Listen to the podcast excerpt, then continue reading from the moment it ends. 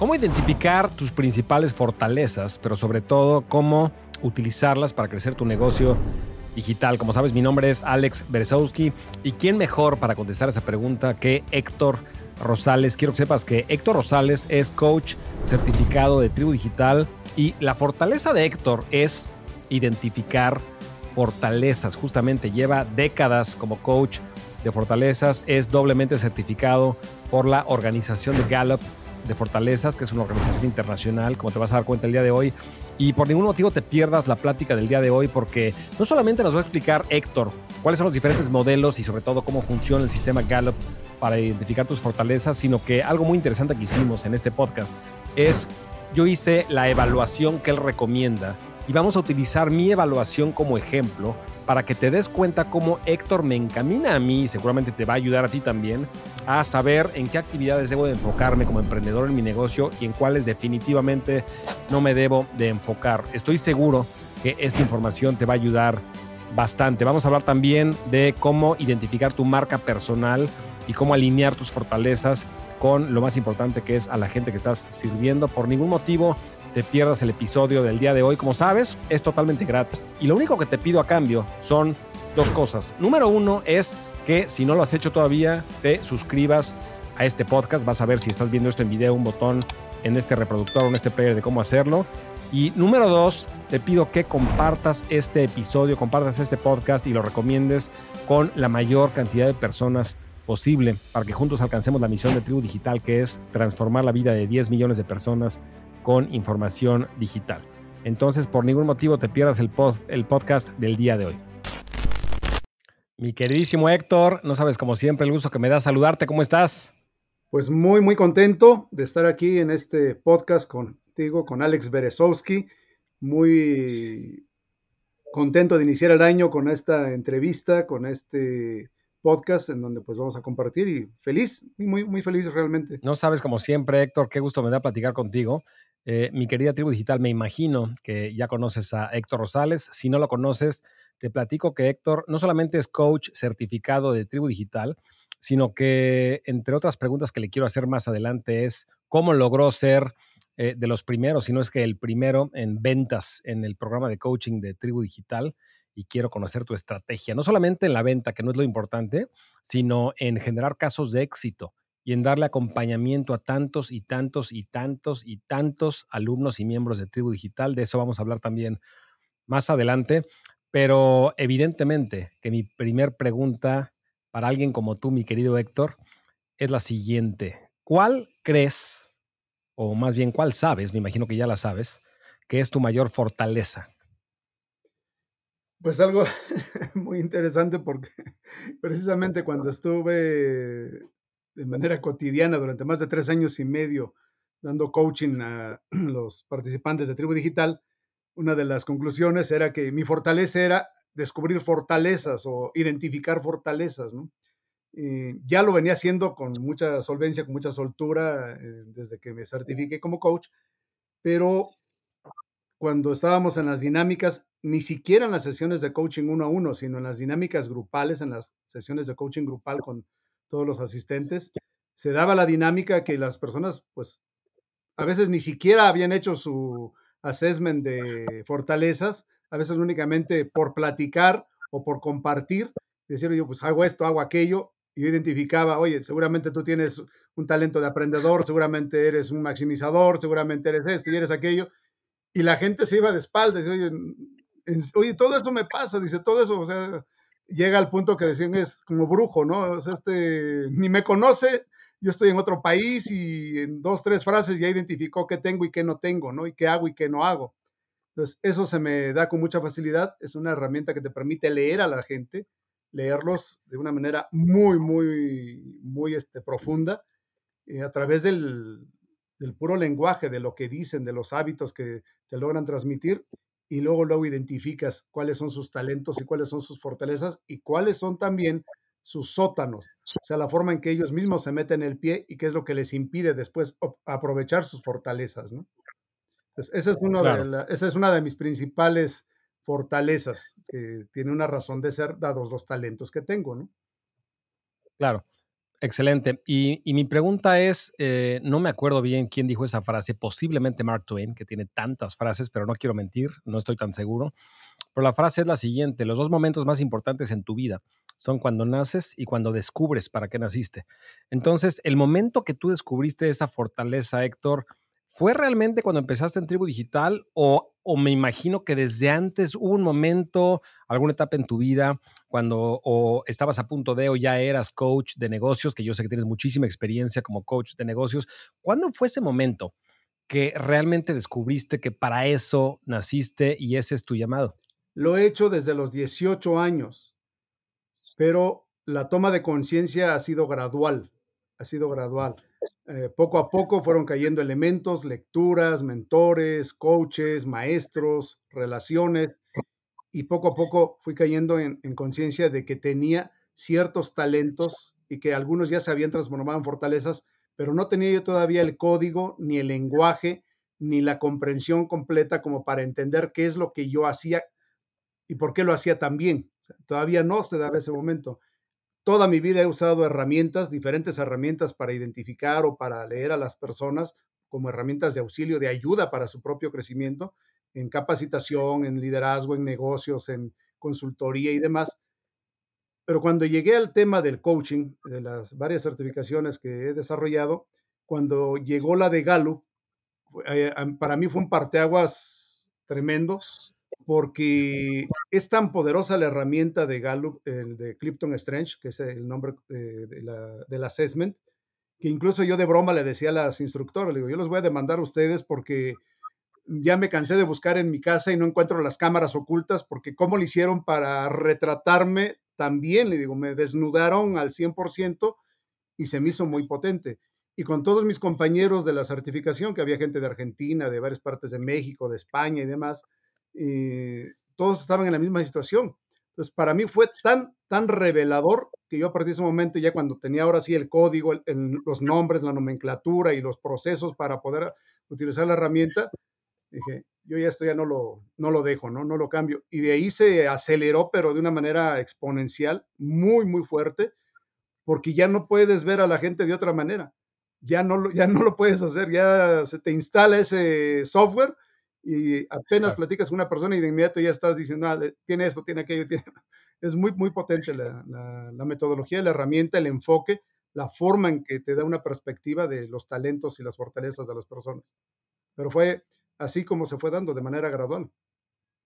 Y justamente de esa herramienta vamos a hablar más adelante eh, en este podcast, entonces quédate más adelante, créeme que te, te va a gustar. Y de hecho Héctor me va a ayudar a descifrar mis resultados justamente de Gallup, que se los mandé el día de ayer y me va a ayudar a clarificar cuáles son mis fortalezas. Pero antes de eso, eh, mi pregunta, bueno, primero resumí lo que estás diciendo. Entonces, no, no fue un momento exacto, sino más bien fue una serie de momentos, justamente como dice en el ya famoso discurso de Steve Jobs en la Universidad de Stanford, que dice que los, los puntos se conectan viendo hacia atrás. Entonces, tú ya viendo hacia atrás, identificas varios momentos, varios puntos en tu vida que son los que realmente fueron abriendo. Es como Héctor, es como si naciéramos, por ejemplo, con un telón muy oscuro y de repente a lo largo de las experiencias de vida que vamos teniendo, poco a poco el telón se va abriendo hasta que eh, podemos descubrir finalmente cuál es nuestro llamado.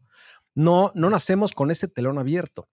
Eh, es, un, es un camino, es una aventura que qué más emocionante que esa aventura, irla descubriendo y finalmente llegar al momento más importante de tu vida después de haber nacido, que es identificar lo que en Tribu Digital le llamamos tu zona de influencia y lo que en este momento le estamos llamando fortalezas, porque es la fortaleza de mi querido Héctor. Pero qué momento tan importante, pero como tú dices, Héctor, no es un instante, es una serie de momentos que de repente como que hacen una conexión o varias conexiones a nivel neuronal que dices, por ahí va, por ahí va el camino. Son varios símbolos que se van apareciendo, varias personas, momentos, decisiones, personas que de repente hacen que todo fluya. Y tristemente, eh, mucha gente se va a la tumba con su música todavía dentro de, dentro de ellos. Eh, y, no, no es el caso para ti, mi querido director, ni es el caso tampoco para mucha gente que es miembro de Tribu Digital, que han sido privilegiados por encontrar su llamado y encontrar su zona de influencia. Ahora, la siguiente pregunta que te hago, Héctor, es, ¿o tienes algún comentario de lo que acabo de decir? Bueno, algo que es muy relevante, la mayoría de la gente, por ejemplo, con la que yo me certifiqué y otros coaches que he conocido, ya empiezan a conocer sus talentos de manera consciente y sus fortalezas ya de manera mucho más este, sistematizada, pues ya adultos, ya grandes.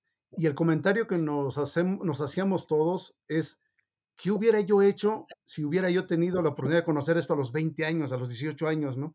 ¿Cómo hubieran cambiado mis decisiones? ¿Qué tipo de proyectos hubiera yo tomado? ¿Qué cosas no hubiera hecho sabiendo de que tengo una gran cantidad de recursos a mi alcance y que los poseo, que son innatos, que los traigo de nacimiento y que muchas veces fui inseguro, dudé, estuve en incertidumbre y que no me atreví o que pospuse o que acepté otro tipo de condiciones porque no sabía lo que tenía realmente, ¿no?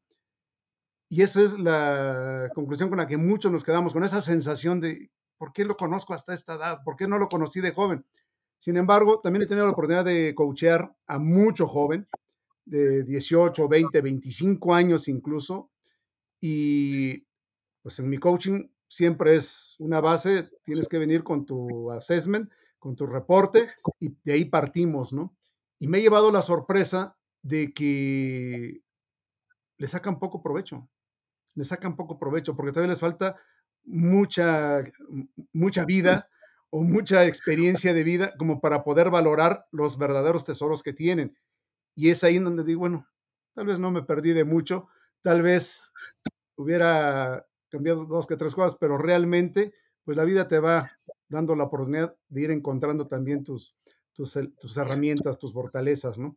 Pero algo que sí me llama mucho la atención y no es nada más eh, de mi caso personal, lo he platicado con muchos coaches, que de repente dicen, oye, es que no puede ser, le digo, tú puedes hacer esto, puedes hacer aquello, y los jóvenes como que están en cierta posición de, no lo veo, ¿no? No, no, no lo alcanzo a distinguir todavía, ¿no? He tenido la sorpresa de que tres, cuatro años después me llegan los que hace cuatro años les di coaching de fortalezas con su primer reporte. Dicen, ahora ya sé, ahora ya entiendo, ahora por favor, ahora sí ayúdame, ¿no? Ahora sí ya quiero ver cómo lo hago porque ahora ya tengo un trabajo, ya tengo un negocio, ya tengo una relación así asado y quiero saber ahora cómo lo puedo enfocar. Hasta que ya lo están necesitando es cuando te surge la necesidad con mayor fuerza, ¿no? Claro. Y, lo que dijiste es fundamental. Eh, entre antes, mejor. Te platico, Héctor, que llevo como un poco más de un año aproximadamente aprendiendo piano de cero. No sabía absolutamente nada de tocar piano y estoy tomando junto con mi hijo de 14 años. De hecho, no junto porque tomamos eh, mismo maestro, horarios diferentes. Estamos sanamente compitiendo. Él tiene 14 años, yo tengo 46 en este momento y estamos sanamente compitiendo eh, para para aprender, aprender rápidamente los dos. Yo practico como cuatro veces más que él. Practico literalmente como dos horas y media al día, aproximadamente con, con, aprender la estructura de la música, cómo leer la música, cómo los tiempos, etcétera. Y él, con menos práctica, eh, vamos más o menos igual, si no es que él va bastante más avanzado. Eh, pero a lo que voy es, muchas veces pienso, ¿por qué no empecé a aprender piano a los cinco años? Y no que ese sea mi llamado, es un hobby, es un pasatiempo, pero lo que estás diciendo vale mucho. Yo creo, Héctor, a veces, como padres, los que son padres eh, que están escuchando este mensaje, o madres, pensamos que lo mejor que le podemos dar a nuestros hijos es seguridad. Y no es así. Yo creo que lo mejor que le podemos regalar a nuestros hijos es ayudarlos a identificar cuál es su mayor fortaleza, cuál es su zona de influencia y en dónde pueden hacer su legado, dejar su legado y hacer un impacto y un cambio en el mundo. Y va en contra de nuestra propia naturaleza porque queremos proteger a nuestros hijos y queremos darles seguridad y queremos decirles, si vemos que nuestro hijo quiere ser emprendedor o empezar un negocio, no te vayas por ahí, vete por el camino seguro, no quiero que le pase nada, pero capaz de que esa su fortaleza. Y como dice Héctor, mientras más temprano lo descubra tu hijo o tu hija, es mejor. Hay que impulsarlos, pero no en tu camino, sino el de ellos. Y tratar de ayudarlos a lo que hablábamos, a abrir el telón lo más rápidamente posible. Y hay señales, hay señales. Yo con mis hijos veo caminos totalmente diferentes, talentos totalmente diferentes, debilidades totalmente diferentes, y el telón eh, desde afuera es más fácil verlo. Muchas veces es más fácil, como decía Sector, identificar las fortalezas de alguien más que las propias. Entonces, ¿quién mejor que tus propios hijos, no? Desde los tres años ya terminan de consolidarse las conexiones neuronales, que es de donde surgen las fortalezas, las fortalezas o los talentos, antes que nada, no son genéticos, no vienen en la sangre, no los heredamos ni los podemos heredar. No me los heredó mi papá, ni mi mamá, ni mis abuelos, ni yo se los heredé a mis hijos. Pueden coincidir algunos rasgos, podemos tener algunos, eso sí es definitivo, pero no son por herencia. Eh, eso no viene de sangre, no viene de la genética, viene de conexiones, neuronales y son únicas y distintivas para cada individuo. De hecho, la probabilidad de que dos individuos, incluso, incluso siendo gemelos, nacidos en el mismo parto, tengan las mismas, eh, los mismos temas de talento, es mínima, mínima. O sea, no se da. Y desde los tres años en adelante, tú ya empiezas a observar a los niños. Eso también es algo fascinante porque precisamente yo pues, soy papá eh, y tengo hijos de diferentes edades, desde adultos hasta una niña de nueve años, pero cuando yo me certifiqué, mi hija estaba muy pequeña.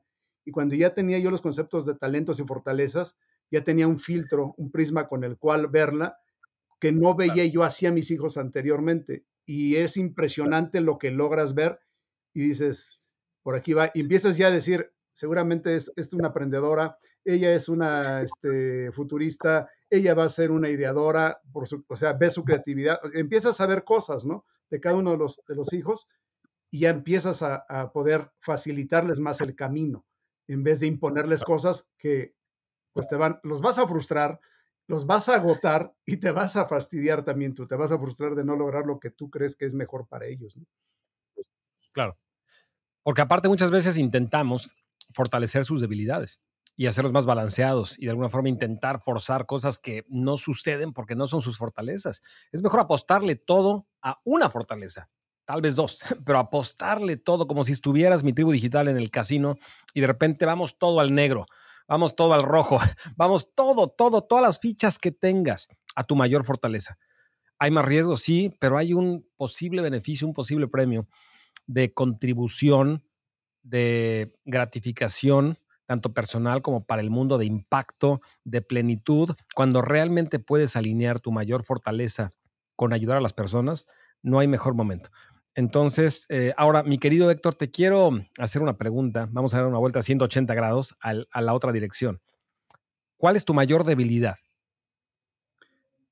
Mi mayor debilidad y las debilidades desde el enfoque que, que uso yo como coach y que lo veo y lo vivo y lo sufro también todos los días, es precisamente mis fortalezas o mis talentos poco desarrollados. Las debilidades, contrariamente a la teoría general de fortalezas y debilidades que vemos en todos lados, pensamos que son cosas separadas y cosas diferentes, como si fueran dos caras de la misma moneda. No necesariamente. Las debilidades, desde nuestra perspectiva, son talentos no desarrollados, poco desarrollados o sobreutilizados, porque también puede pasar que un talento sobreutilizado te ponga en un, en un tema de debilidad o de vulnerabilidad. Entonces, por ejemplo, ¿qué, pasa cuando a mí me llega una persona con su reporte de 5 o 34 temas? Normalmente nos enfocamos nada más nosotros como coaches en los primeros 5 o primeros 10 temas de talento. Y mucha gente dice, oye, pero ¿qué pasa con los últimos 5? Yo quisiera que me ayudaras a desarrollar esas 5 porque esas son mis debilidades. Ese es el enfoque convencional y el enfoque que no nos lleva a nada. De hecho, se sabe que una persona que se enfoca en desarrollar su vida partiendo de mejorar sus debilidades, quiere mejorar su rendimiento, su éxito, sus logros, partiendo de mejorar sus debilidades, cuando mucho va a aspirar o puede aspirar a ser mediocre en ese tipo de, desempeño. Esto es como, oye, yo soy Michael Jordan, soy un astro, una estrella y soy buenísimo para el básquetbol. Tengo todos los talentos para jugar y ganar en ese juego. Pero si lo metemos a jugar en una cancha de fútbol, pues está tan grandote, tan alto, que seguramente se va a andar enredando con sus propias piernas y no creo que tenga la capacidad de meter goles como un Messi o como un Cristiano Ronaldo. Y al revés, si metiéramos a Messi, que es una estrella en el fútbol, en ese tipo de cancha, en este tipo de juego, lo metemos a jugar básquetbol, hasta raro se va a ver una persona tan chaparrita que quiera meter canastas y que además sea efectivo. No se va a poder. Entonces, el enfoque está en identificar cuáles son mis fortalezas y dentro de esas mismas fortalezas, identificar cómo esas fortalezas poco desarrolladas son las que se me vuelven debilidad. Ejemplo, y por eso hoy puse este, este marco de referencia atrás. Yo tengo como una de mis fortalezas o como uno de mis talentos el aprendedor. Toda mi vida me lo he pasado leyendo. Desde quinto año de primaria tengo el hábito a nivel casi de vicio. Tengo más libros que vida para poder leerlos. y más ahora con tanta literatura digital y con tantos libros y cursos, es imposible. Me faltarían más de 100 años de vida para yo poder leer lo que tengo aquí acumulado. Mi aprendedor, que es una gran fortaleza y que me ha permitido tener grandes logros y grandes éxitos, cuando se me va a sótano, se vuelve una debilidad y también es la forma en que me mete el pie. En muchas formas. Una, porque me distrae. Dos, porque me dispersa, porque me desenfoca, porque me hace gastar dinero. Una ocasión, ahí fue donde me cayó a mí el 20 de cómo era una debilidad, cómo opera y lo fuerte que son. No sé que estaba viendo un curso y recomendó el, el autor del curso un libro. Yo me metí a Amazon, inmediatamente, ¡pum! Le doy un clic y ya compré el libro. Pero abajo dice, los que compraron este libro también han comprado estos otros títulos. Y pues me meto y otro clic y pum, y otro clic y pum. Cuando me llegó un mes después el estado de cuenta en la tarjeta de crédito, había 12 compras de Amazon. Dije, oye, no he terminado de leer ni el primero por el que yo me metí a Amazon. ¿Por qué tuve que invertir en los otros 11 libros? Ni tengo el tiempo, ni tengo todo el interés realmente. Y sin embargo ya hubo una eh, salida de dinero de mi cartera. Entonces, eso es la forma en que opera de manera tan fuerte y tan poderosa una fortaleza, pero en sótano, o un talento en sótano. Porque si fuera fortaleza, realmente lo usarías de manera mucho más consciente y tú dirigirías al talento, que esa es la gran diferencia entre usar el talento sin conciencia y usar el talento con conciencia. Esa es mi, eh, ¿Cuál es mi debilidad? Contestándote, eso es cuando mi, mi aprendedor se me va a sótano, cuando se me va de control y entonces ando aprendiendo hasta cosas que ni necesito ni me van a ayudar gran cosa para los objetivos o proyectos que yo tengo. Porque algo importante, las fortalezas es una metodología que está fuertemente orientado al logro, al éxito. Esa es una distinción principal de la metodología de coaching de fortalezas con respecto a otras. Hay de todas y, y conozco varias que están más enfocadas a la trascendencia, a la al coaching transpersonal, coaching de salud, coaching de vida, coaching de negocios, de todo tipo. Pero este está muy, muy enfocado a el logro, la realización, el éxito. Y te entiendo, te entiendo muy bien, eh, te entiendo bastante bien en el enfoque de que una fortaleza se puede convertir en un sótano, una debilidad. Un ejemplo es, como vamos a platicar más adelante, una de mis principales fortalezas es ver al futuro. Sin embargo, te platico, mi querido Héctor, que una de, las, una de las actividades que más disfruto es planear un viaje. Planear un viaje. Cuando yo planeo un viaje, Héctor, haz de cuenta que estoy en el viaje o mejor. Haz de cuenta que me estoy imaginando cómo voy pasando por las calles de Florencia, en dónde nos vamos a quedar, en qué hotel, cómo nos vamos a transportar, en qué eh, nos vamos a mover, luego en el tren, cómo nos vamos a ir a Milán, luego de Milán nos vamos a ir manejando rumbo al lago Cuomo y de ahí vamos a regresar y vamos a... Toda esa parte de la planeación, haz de cuenta que mi futuro, muchas veces mi mente proyecta el futuro de una forma más viva. Y ahí va lo peligroso, que el presente, porque cuando ya empiece el viaje, tristemente, en el día 3 o 4 del viaje, estoy planeando el siguiente viaje porque siento que ya se me va a acabar y estoy todavía en el, estoy en el futuro.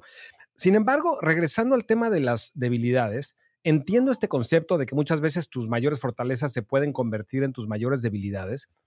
Sin embargo, la pregunta es enfocada a, las verdaderas debilidades. Te doy un ejemplo. En mi caso, dentro del negocio, soy muy malo, por ejemplo, leyendo un contrato. No paso del segundo párrafo. No puedo pasar el segundo párrafo. Me cuesta mucho trabajo leer con atención al detalle un párrafo sin que mi mente se vaya a otro lado. Estoy, mi, mente se va, se va, se va, se va. Y eso lo delego. Lo delego, por ejemplo, con mi papá, que es mi socio, trabajamos juntos y él es bastante bueno en checar cada microletra de cada microcontrato y es bastante bueno, nos compensamos. Entonces, no, no es, no tiene un beneficio también entender cuáles son las verdaderas debilidades, no, no necesariamente vinculadas a una fortaleza, sino cuáles son las verdaderas debilidades para delegarlas o subcontratarlas o asociarte con alguien cuyas fortalezas sean tus debilidades? Es que esa es la función precisamente de darte cuenta de esos sótanos, darte cuenta que no somos superpoderosos en todo, que tenemos poderes específicos, muy dirigidos, muy enfocados y que no podemos ser buenos en todo. Eh, para eso están los talentos de otros. Hay cosas que nos van a aburrir tediosamente Para esto, ¿cuáles son los indicadores? ¿Cómo puedo dar cuenta yo que estoy en una zona de poder o de fortaleza o en una zona de sótano o de debilidad? Una, la actividad que estoy realizando me carga de energía o me drena de energía. Hay mucha gente que apenas empiezan a hacer alguna actividad y luego, luego ya están cansados. Es más, antes de empezar ya están de mal humor, ya están estresados, ya están tensos, ya, ya tienen ansiedad, están angustiados, empiezan a conflictuarse con los demás, o sea, les salen mal las cosas, son torpes. Y hay gente que tan solo la pura expectativa de que ya va a ser, ya va a ser, ya va a ser, ya están pero cargadísimos de energía y se prenden, se prenden, se prenden y a medida que va pasando la actividad ellos van cargándose, cargándose.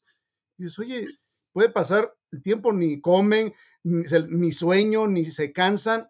Oye, ya, ya, tienes cinco horas en esa actividad, ¿no? Que puede ser leyendo, puede estar, estar dando cursos, puede ser dando un curso en vivo, puede ser dando una conferencia. Esta actividad, por ejemplo, y eso pasa muy seguido en Tribu Digital, y a toda la gente que es creador eh, de contenido eh, de todo tipo, la sola expectativa de ya ponerse frente a la cámara, hay gente que los apabulla y de ahí no pasan porque no están en zona de fortaleza o no saben todavía identificar su fortaleza para ponerse frente a cámara.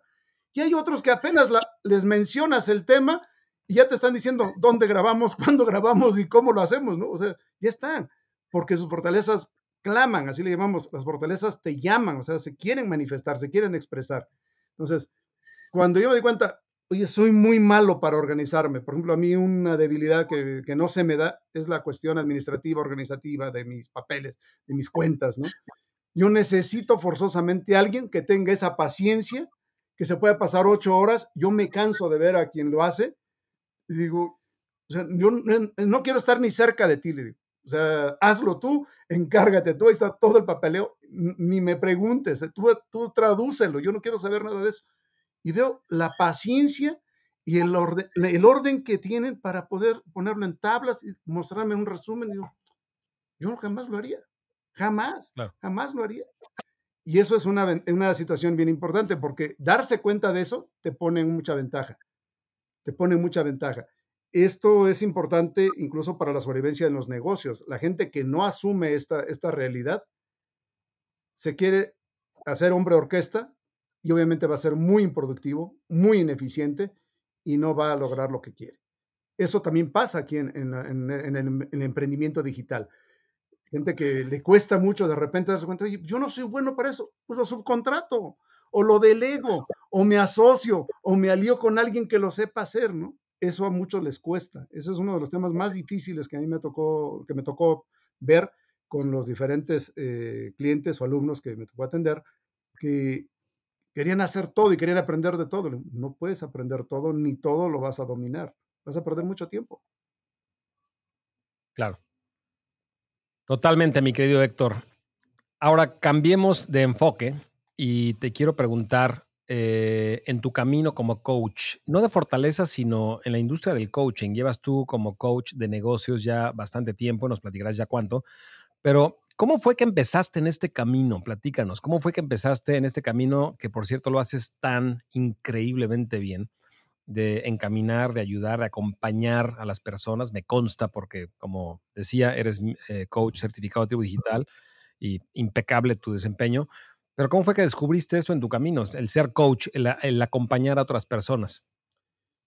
A los 18 años yo impartí por primera vez un curso de capacitación que fue sobre cómo hablar en público, que estaba basado en un libro de Dale Carnegie, precisamente cómo hablar en público e influir sobre los hombres de negocio.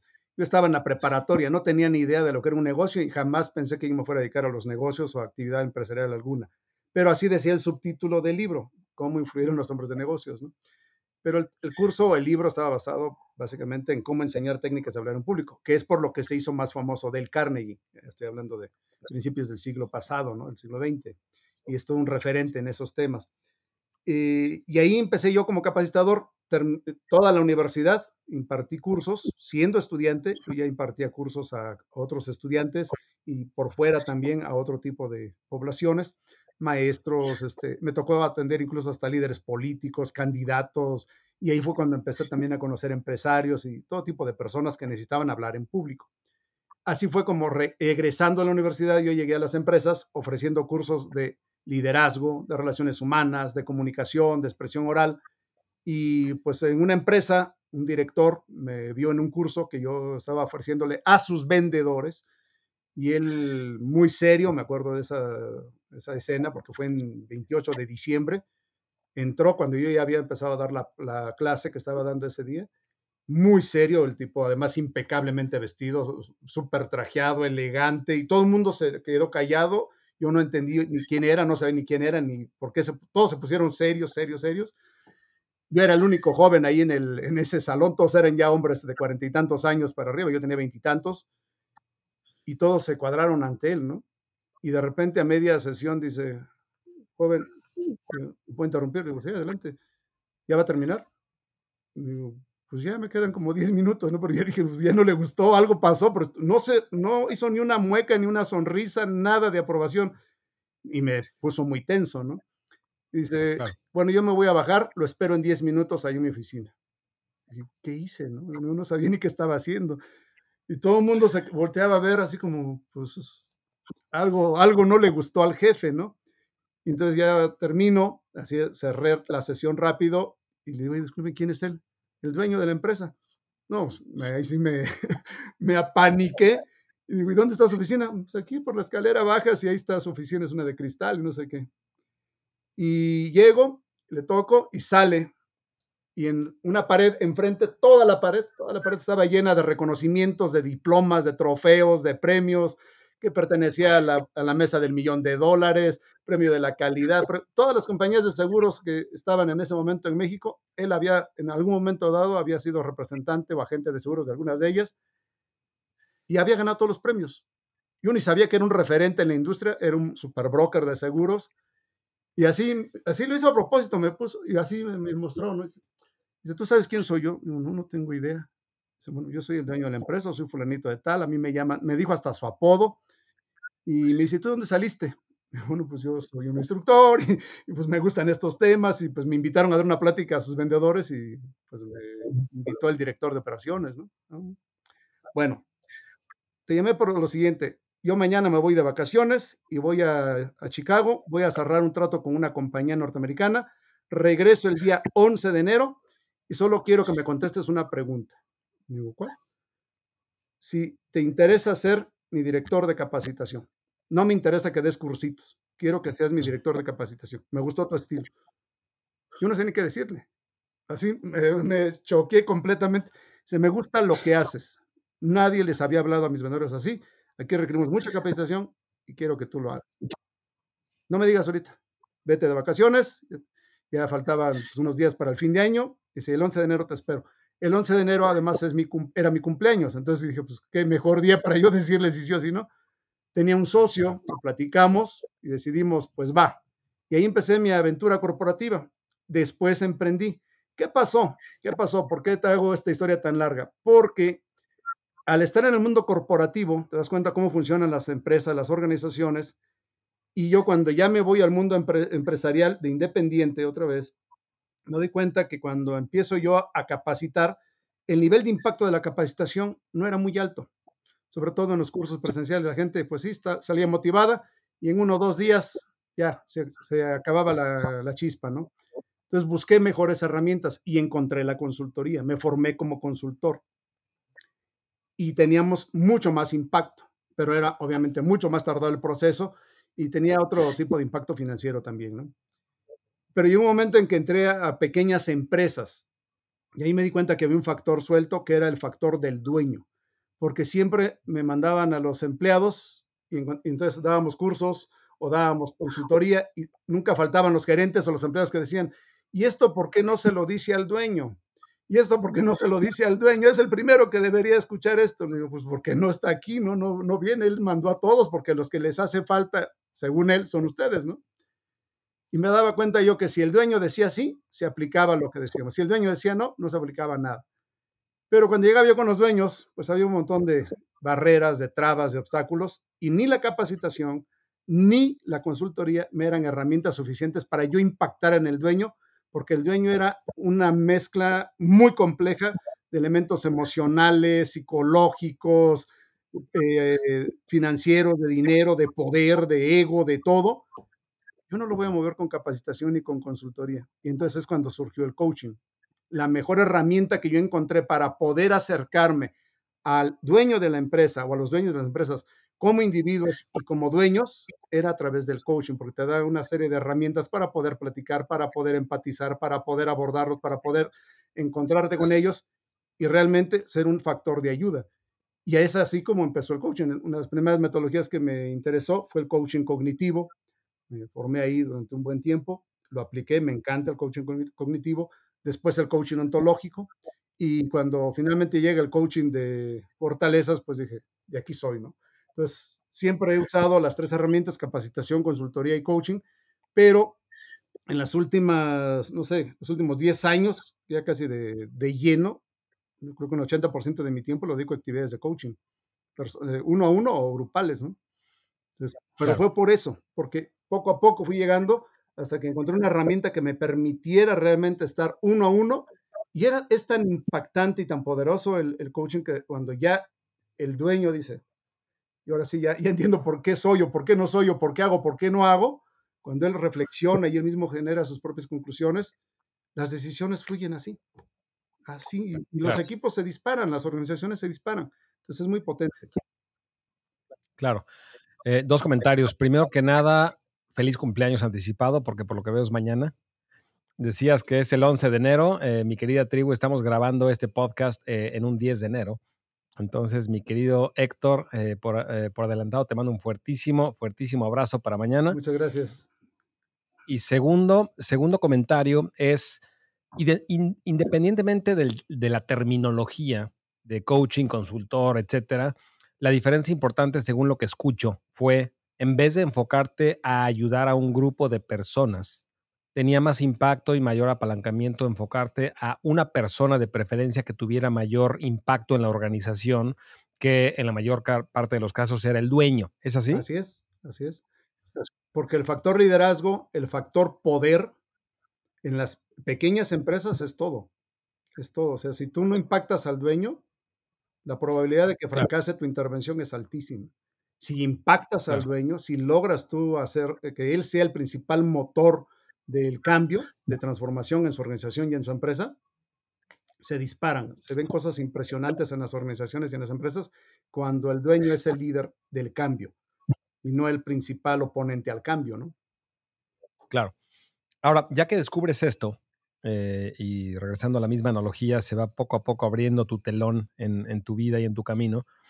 Eh, de, repente se abre una capa más y ya no eres consultor, eres coach. ¿Y cuál es el siguiente paso a identificar? No solamente quiero ser coach uno a uno y no solamente lo quiero hacer para el tomador de decisiones, sino que lo quiero hacer en el tema de fortalezas. ¿Cuál fue, en qué momento tomaste esa decisión?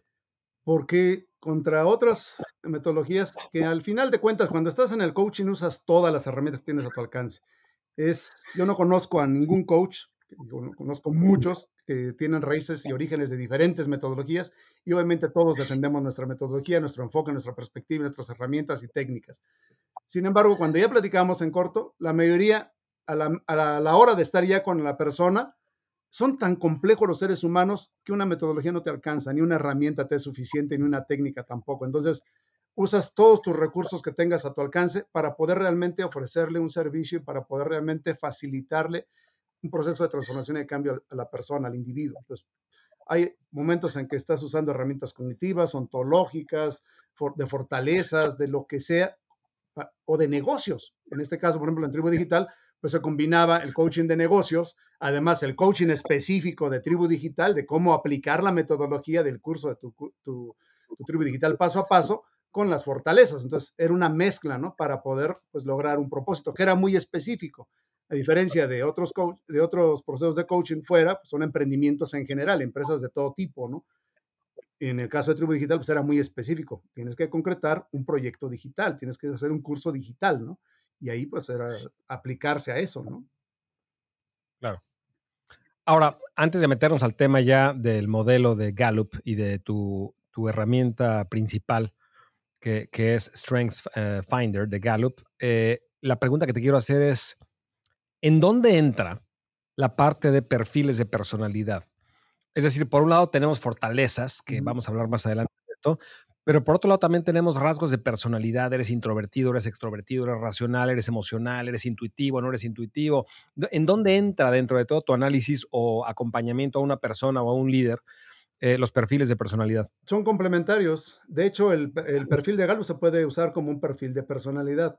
Eh, se puede ver. Hay otros perfiles que se enfocan a otro tipo de rasgos. Algunos son conductuales, son este, de comportamiento.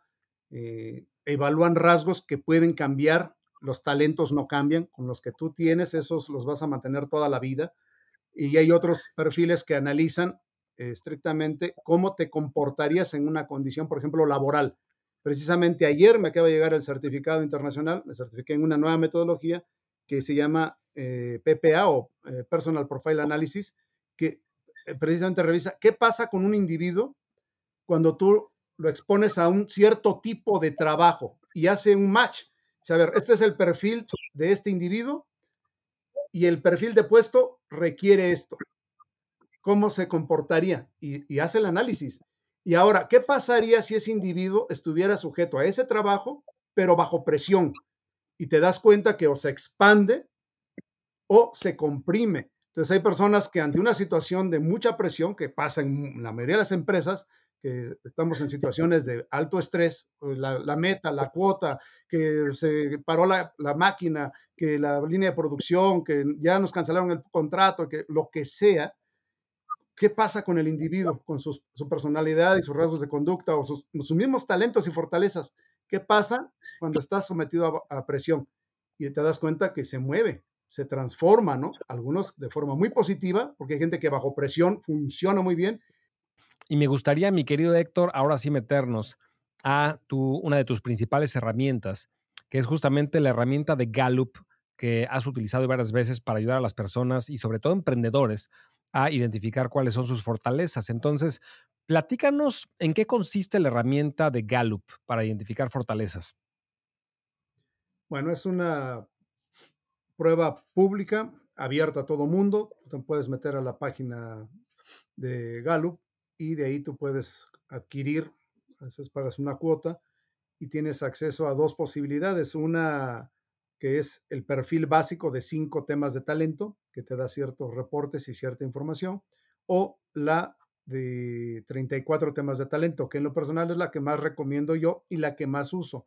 Ambas son muy, muy valiosas sin embargo, la de 5 es como un extracto de la otra que es mucho más completa, mucho más amplia, te da como cuatro reportes y un reporte principal que tiene 25 páginas de información con gráficos a color y demás, donde tú puedes tener pues mucho detalle de lo que es realmente eh, tu perfil de talentos o temas de talento y cómo estos se pueden transformar en fortalezas. Te da una guía, te da sugerencias, te, te hace una descripción detallada de cómo se aplica cada tema de talento para ti se identifican varias cosas. Primero que nada, se identifican los dominios en los que tú te mueves. hay cuatro dominios. Gallup eh, tiene pues, más de 65 años como organización dedicada a investigación, a, hacer encuestas, a hacer investigaciones, sobre todo en organizaciones empresariales, políticas, culturales de todo tipo, en todo el mundo desde hace mucho tiempo. Y el tema principal de interés de Gallup ha sido el desempeño de las personas. ¿Por qué algunas personas rinden más o tienen mejor desempeño que otras. Y cuando se pone a investigar este tema, encontró que había ciertos patrones y esos patrones les llamó talentos. De hecho, la definición de talento, según Gallup, son patrones de pensamiento, de emoción o formas de emocionarte que son eh, observables en un comportamiento dado, en una conducta dada. Tú ves una persona, puedes decir, ah, se está comportando como un aprendedor, como un perfeccionista o como un maximizador, etcétera, ¿no? O sea, se puede observar. No es algo que nada más tengas y pues nadie lo sabe, ¿no? O sea, cuando tú te comportas o te conduces en tu vida diaria, se observa, se, se ve. O sea, tiene ciertos drivers, ciertas motivaciones internas que hacen que tú te comportes de tal o cual forma y que va a distinguirte de otros que ante una misma situación, ante un mismo estímulo, dos personas se comportan de manera totalmente distinta y toman decisiones totalmente distintas. Dices, bueno, ¿por qué este tomó el riesgo y el otro se echó a correr, ¿no? O sea, ¿qué pasó ahí? Si era el mismo estímulo. para uno hay ciertos talentos que lo impulsaron y otros que lo impulsaron, al revés, ¿no? Entonces, eh, ahí Gallup identificó, al principio eran como 60, después 40 y tantos y finalmente ya lo dejó en 34. Yo creo que la tendencia va a ser también a reducir un poco más. ha ido cambiando y evolucionando esto a medida que han ido estudiando más. Ya son bastantes millones, son más de 27 millones de personas que han hecho el assessment a nivel mundial. Está traducido a más de 60 idiomas, entonces lo puedes hacer en todo el mundo, ¿no? Y ahí lo que ellos dijeron, a ver, estos patrones les llamamos temas de talento, identificaron 34 y esos 34 los clasificaron en cuatro grandes dominios, que es una forma muy sencilla de, de visualizarnos y de entendernos. El primer dominio es el dominio de pensamiento estratégico, que yo lo relaciono con el cerebro. Hay personas muy cerebrales, personas que viven en el mundo de las ideas, en el mundo de las abstracciones, en el mundo de los conceptos, en el mundo del pensamiento. Hay personas que se les da mucho, aquí en México decimos personas que les gira la ardilla, ¿no? Que les gira la piedra, o sea, gente que luego, luego se nota que piensan, que son muy pensadores. Hay otro dominio que se llama de influencia, así literalmente influencia, que es son talentos o que eh, engloba talentos que tienen que ver con liderazgo, que tienen que ver con influir sobre otros. No todos tienen talentos para influir sobre los demás o no influyen de la misma manera o con la misma fuerza, con el mismo impacto. Hay gente que ante una posibilidad de influir, por ejemplo, hablar en público, hay gente que eso lo estimula y ya, está hablando, ¿no? Y con mucha facilidad y soltura, sin ningún curso de nada.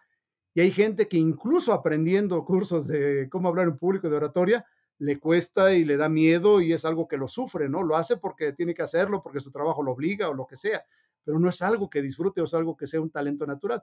Pero hay varios talentos de, de, manera innatos que distingue a una persona que influye sobre otros, que es líder. Hay talentos como, por ejemplo, el activador, como el, el, talento de maximizador, como el talento de mando, como el talento de sociable, como el talento de, comunicación, etcétera, ¿no? Hay varios. Hay otro, bueno, ese dominio yo no lo asocio con la boca. Son personas de boca, son personas que son buenas para hablar, de una u otra forma, o para expresarse de una u otra forma, ¿no? Hay otro dominio que aglutina otros temas de talento que tiene que ver con la construcción de relaciones.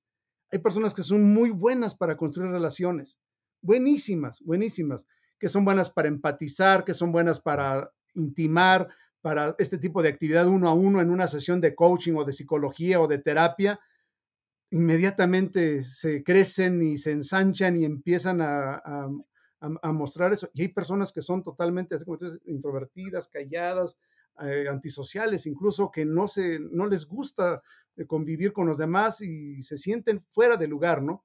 Por ejemplo, ahora en la pandemia, los que más sufrieron fueron precisamente las personas de influencia, los de construcción de relaciones, porque ellos viven de la gente, su energía, se cargan de energía con la gente. Los encierras en su casa, los matas, o sea, es desconectarlos de la electricidad que los nutre, ¿no?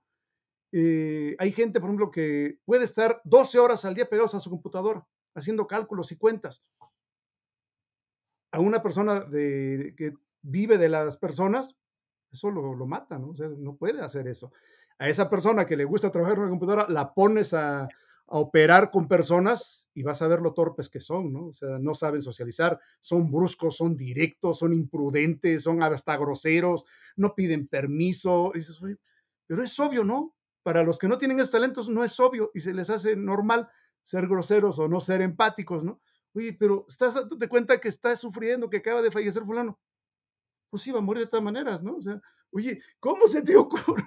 Así son, así son, y no es tan mal, simplemente así son. Esa es su naturaleza. Y hay otro cuarto dominio, bueno, este, este dominio de la construcción de relaciones yo le llamo el dominio del corazón. Son personas muy sensibles, se mueven en el mundo de las emociones, de los sentimientos, fácilmente están eh, empatizando y relacionándose con sentimientos. Entonces, ve la diferencia entre alguien que es pensador, que está en el mundo de las ideas y de los conceptos, alguien que está en el mundo de las emociones. Son mundos bien distintos. O alguien que está en el mundo del liderazgo. Y el último dominio es el dominio que le llamamos de ejecución. Ese es el dominio que yo le llamo de las manos. Hay personas que son muy buenas para operar. Hay personas que se les descompone el auto en la carretera o en la calle.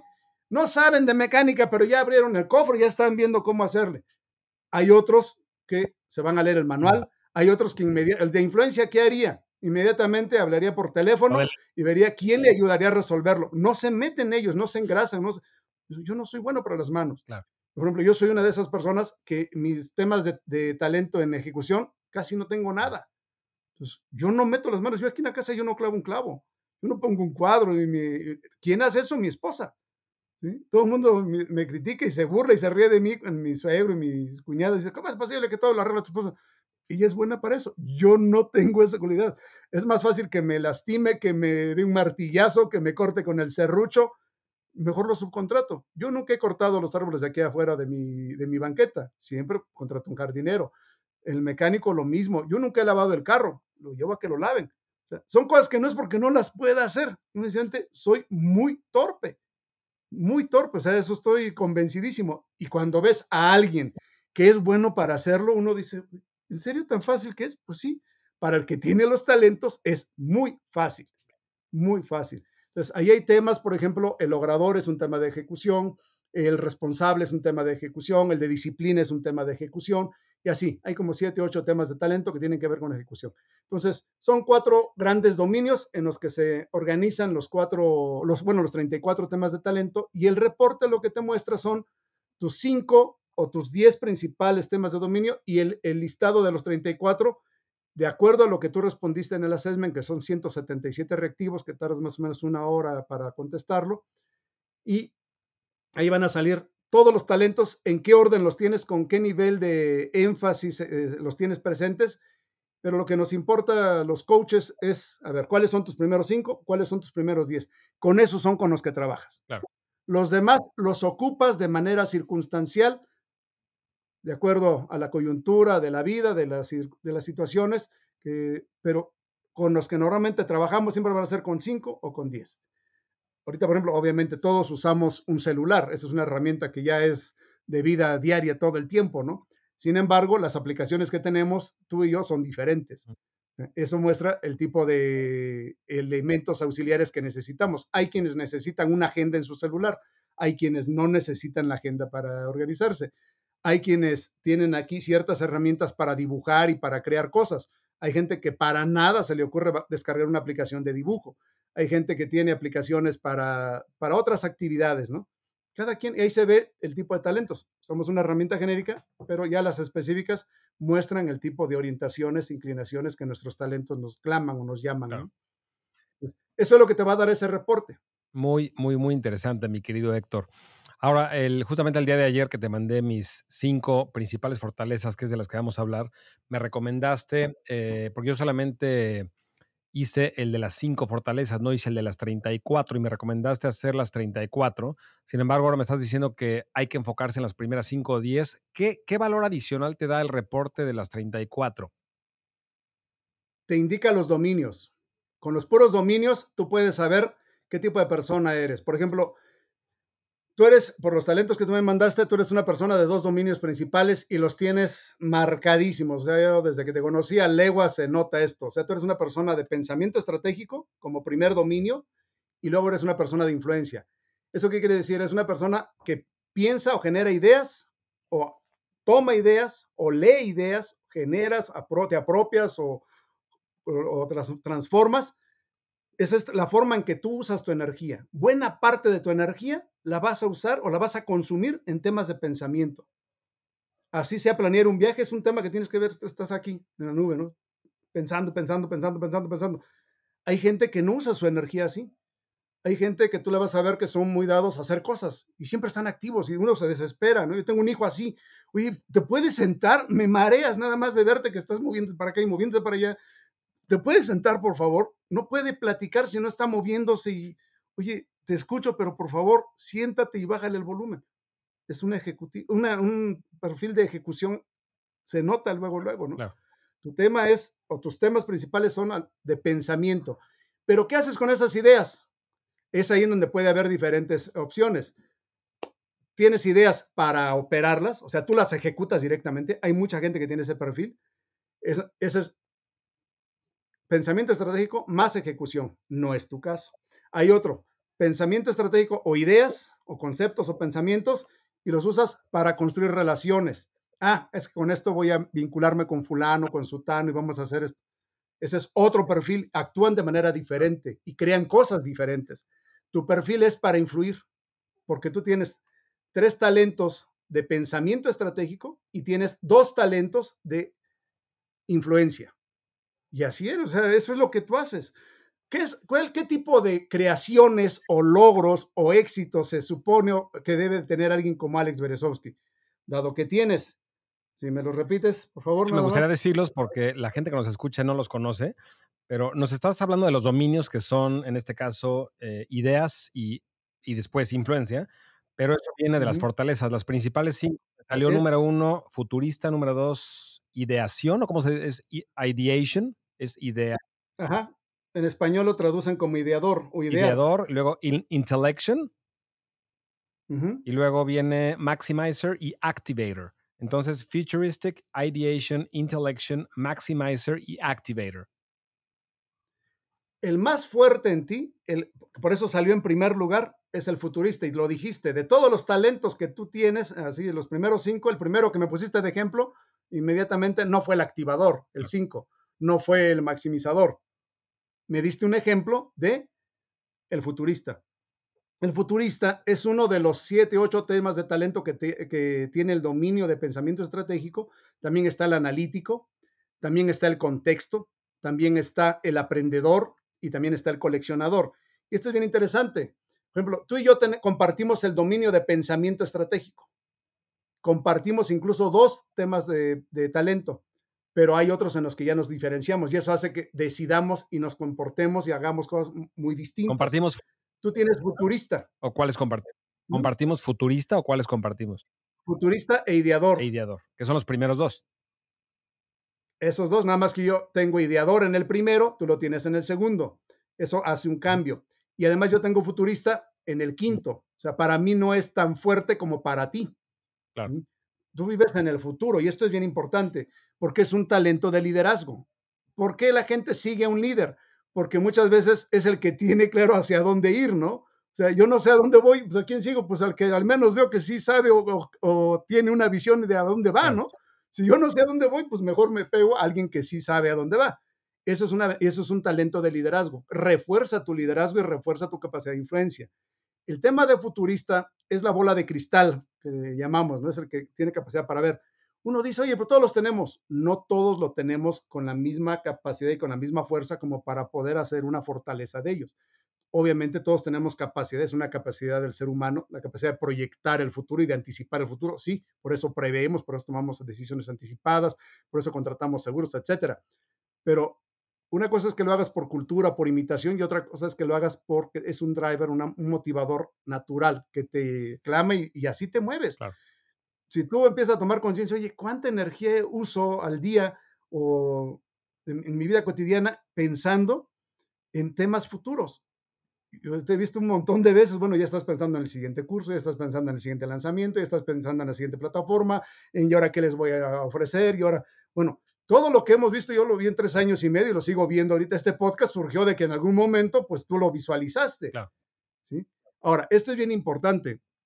El futurista tiene un sótano. ¿Cuál es el sótano que te puedes perder en la ensoñación? Cuando no tienes capacidad de aterrizaje, te quedas en la nube.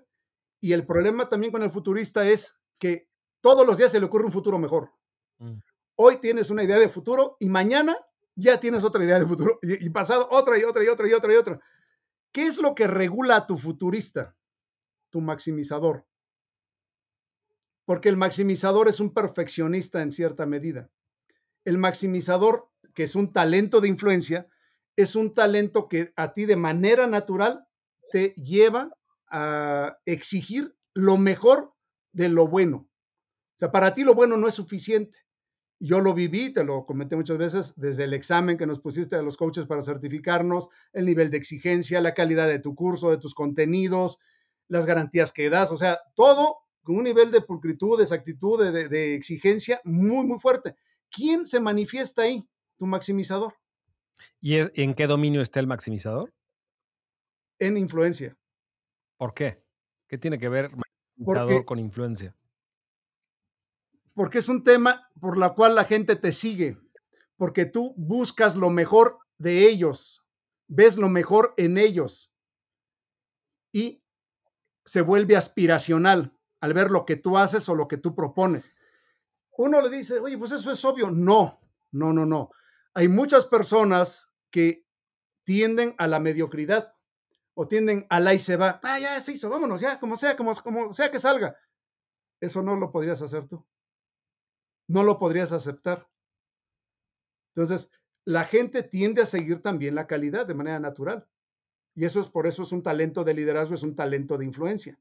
Entonces, tu maximizador regula a tu futurista, porque si no tuvieras ese maximizador, el futurista se puede perder. Y eso yo lo veo con muchos directivos. Todos tienen el mejor escenario. ¿Cómo nos viene en el 2024? Ve las juntas de directivos en las reuniones de empresas y todos dicen, no, el dólar va a subir o el dólar va a bajar. Eh, la economía va a subir o va a haber recesión. Y todos están en sus escenarios y todos tienen la verdad. Es bien difícil poner de acuerdo a directores cuando el futurista lo tienen muchos de ellos como talento entre sus, entonces, en sus temas, ¿no? Entonces, eso es lo que puede pasar. Te puede dispersar, te puede hacer perder mucho tiempo y no concretar, no aterrizar. Tu maximizador te lleva a que ya, te, eh, ya viste una idea de futuro, ya viste un posible logro, una posible creación, en este caso fue un viaje, fue un curso, fue un podcast, lo que sea, el maximizador te empieza a dar pautas, ah, lo quiero con esta calidad. Mm. ¿Cuántos han hecho podcast? Y tú dijiste, yo lo quiero en todas las plataformas. Y lo quiero con este nivel de calidad. ¿De qué hablamos los primeros minutos antes de conectarnos? Todas tus indicaciones fueron por qué escogiste esta plataforma, por qué es mejor, qué la calidad del audio, qué la calidad del video. Yo nada más estaba escuchando tu maximizador. Claro.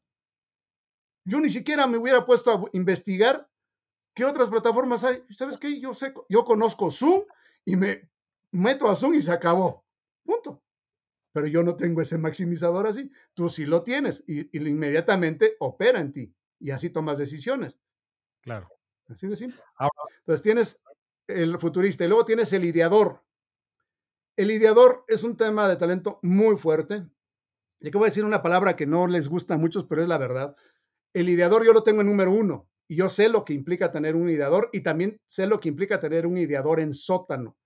El ideador es una persona que fácilmente le fluyen las ideas. Tú estás platicando con alguien y tú estás tomando notas o tú ya estás pensando, ya te activó cosas y ya te hizo, ah, podría hacer esto, ah, yo lo podría explotar así, yo lo podría vender así, tú tu cabeza ya, ya se echó a volar. Esa frase que se usa muy comúnmente aquí en los cursos que dicen, te va a volar la cabeza, es por esa capacidad que tienen algunos de generar ideas que vuelan la cabeza.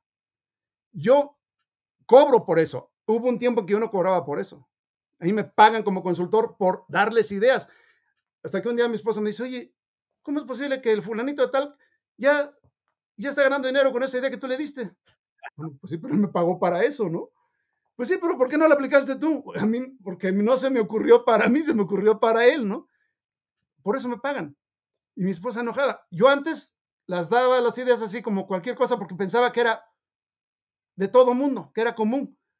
Y, y hasta que entendí que no a todo mundo se le ocurren ideas. Hay personas que son muy buenas para escuchar a otros eso es un talento también, escuchar y aprender de otros y apropiar la idea. De eso hay un montón de tecnólogos y de emprendedores que nunca han generado ideas, pero que son capaces de tomarla y explotarla.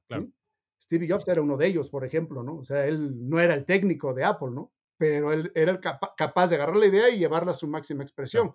Sí era un maximizador. Era un maximizador, pero en grado extremo, ¿no? Entonces, este lidiador es el que tiene capacidad de generar ideas así. Estás leyendo y de repente ya olvidaste el libro porque una frase, una, una lección que extrajiste de ahí, ya te voló la cabeza y estás pensando y pensando y pensando y pensando. ¿Cuál es el riesgo del ideador? Que también puedes pasar mucho tiempo en ideas, porque no paras, no lo puedes parar. Lo peor que nos puede pasar a los ideadores es que a las 10 de la noche, cuando ya estás acostado, de repente se te prende el foco, se te prende una idea y no duermes. No duermes. Yo a veces hasta de broma se lo he hecho a, algún amigo que es muy, muy amigo, que también es coach, que sé que comparte el tema de ideador, y de repente veo algo y, ah, le mando un PDF, ¿no? O le mando un libro, o le mando una... Lee por favor esto y me das tu opinión. Yo sé que ya no va a dormir, porque ya activé su ideador, ¿no? Nada más, y así no lo hacemos a veces de broma, él también me lo ha hecho a veces a las 11 de la noche, me manda, ¿qué opinas de esto? Ya, ya me quedé despierto pensando. Ese es un ideador. ¿Cuándo tú te das cuenta que el talento es muy poderoso y que es muy fuerte? Cuando conoces a tu antítesis. hasta que conoces a alguien que literalmente, como le decimos, este es un idiota, o sea, alguien que no genera ideas. No, todos generamos ideas. Te juro que hay personas que cuando tú te relacionas dices, ¿en serio? ¿En serio no se le pudo haber ocurrido algo? No, no lo generan. Claro. Lucen de otra manera. Así como yo he visto a mecánicos que hacen gestos y hacen muecas cuando les he llevado el carro, ¿en serio me trae su carro para esta tontería? Pues sí, porque yo no sé, ¿no? Yo no le voy a meter las manos a mi carro, no tengo idea. Usted, para usted es una bobada porque usted es experto. Está bien, arréglelo y ya. Hay gente que se sorprende como ejecutor de los pensadores, ¿no? Usted está nada más puras ideas y no aplica nada. Eso es también un riesgo, un sótano del ideador. Luego tienes otro talento que es el de... Intellection. Intellection, ese es el sinónimo de la inteligencia. Este es el conector. Este es el que tiene la capacidad de conectar las ideas que genera el ideador y de conectar los escenarios que genera el futurista. El intelector es, el, es el sintetizador. El intelector es uno de los talentos más potentes que tienen las personas. Es el sinónimo de inteligencia pero básicamente su talento es conectar los puntos. El tema de sótano del intelector es que puedes perder mucho tiempo pensando, ¿no? Claro. Estás piensa y piensa y piensa y dándole vueltas y viendo alternativas, diferentes opciones. Si se conjuga con otro tipo de talentos, puede ser que incluso se vuelva un sótano muy, muy pesado, ¿no? Porque te consume mucha energía. Ahora, son tres temas de talento muy fuertes. Los talentos nunca actúan solos, siempre actúan en sinergia con los demás. Entonces, el futurista necesita el ideador, el ideador potencializa al futurista, el intelector está interactuando con los tres, entonces es mucho tema de pensamiento que tú tienes. Eso te hace muy poderoso en, términos de pensamiento. en eso tú tienes la certeza que eres muy bueno en eso. Estoy seguro también que tienes aprendedor, pero no apareció entre los primeros cinco. Ha de estar del 6 al 10, porque te la has vivido aprendiendo. Sea, el otro día nos enseñaste una carpeta con todos los discos de todos los cursos que has tomado a lo largo de tu vida, seminarios, certificaciones, o sea, tienes dos maestrías, o sea, eso no lo hace quien no es aprendedor. tú tienes un aprendedor seguramente, pero está entre los, eh, los, eh, los siguientes cinco temas de talento, segurísimo. Para mí, por ejemplo, aprendedor es el tercero. Y está la muestra, o sea, me ha dominado en muchos aspectos de mi vida, mucho tiempo, mucho tiempo. Entonces tienes futurista, tienes ideador, tienes intelección. Y luego eh, empiezas con tus temas de influencia. ¿Cómo influyo con, estos, con estas ideas o con estos cursos a otros? Esa es la pregunta del, del que tiene el dominio de influencia. Y tú tienes un maximizador. Lo que sea va a ser con la máxima calidad. Ese es tu criterio personal. Uno diría, pues eso debería ser obvio. No. Yo he visto cursos que dices, ¿en serio se atreven a vender semejante cosa? O sea, la peor calidad, la peor conexión, los peores gráficos, hechos ahí con una letra toda, hasta con faltas de ortografía, y dices, no es posible, ¿no? Y, lo dan sin ninguna pena. Ah, se nota leguas que no tienen maximizador. Tú no podrías hacer eso. Te daría vergüenza hacer eso. O sea, ni saldrías, pues, no lo harías. ¿sí? Y luego tienes finalmente el tema de activador. ¿Por qué tú eres tan bueno en lo que haces, porque todo lo que estás generando acá, tienes algo que te lleva a aterrizar rápido, que es el activador. El activador es como meterte un guepardo o un chita. El activador es el que lo quiere hacer rápido y se mete en muchas cosas. O sea, quieres hacer las cosas, no te quieres quedar pensando. Por ejemplo, en mi caso, a mí me falta activador, yo lo tengo hasta el 7 tú lo tienes en el 5, pero, a ti te regula a tu pensamiento. Pero ese es del dominio de la, no es del dominio de la ejecución, no es de la ejecución, el activador no es de la ejecución, no, necesariamente. Es un tema de liderazgo, ¿por qué? Porque la gente te sigue porque te ve haciendo cosas. O sea, predicas con el ejemplo. Te sigue porque lo que haces lo haces con muy buena calidad, porque se ve que sabes a dónde vas, porque tienes un proyecto que compartir me subo, me sumo, quiero estar ahí, quiero esa calidad y porque te ven en acción. Esos son los principales factores por los cuales la gente te sigue. Y eso es bien curioso porque se traduce en una frase, para mí no es casual que tu empresa se llame Inspira, por ejemplo. O sea, no es nada casual para mí eso. Porque en la forma en que se traducen tus talentos o la forma en que se traduce la forma en que tú eh, generas influencia sobre los demás es inspirando.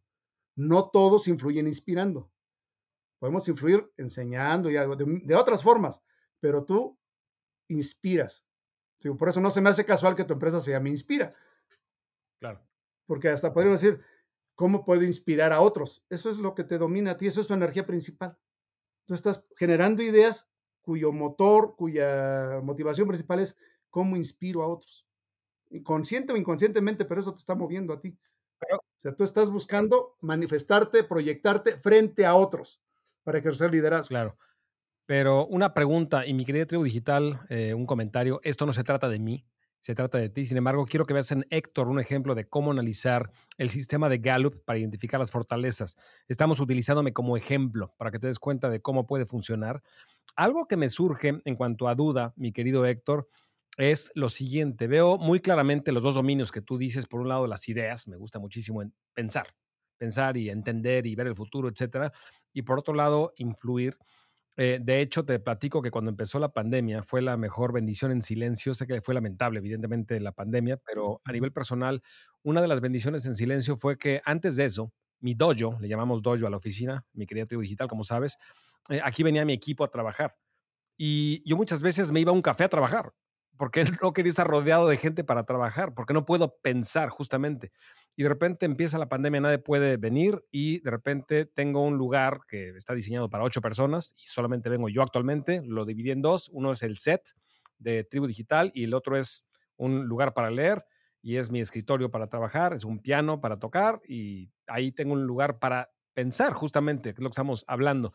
Pero lo que me surge de duda porque nunca había sido tan productivo como estos últimos dos o tres años, porque me da tiempo de pensar y de comunicarme con mi equipo, etcétera.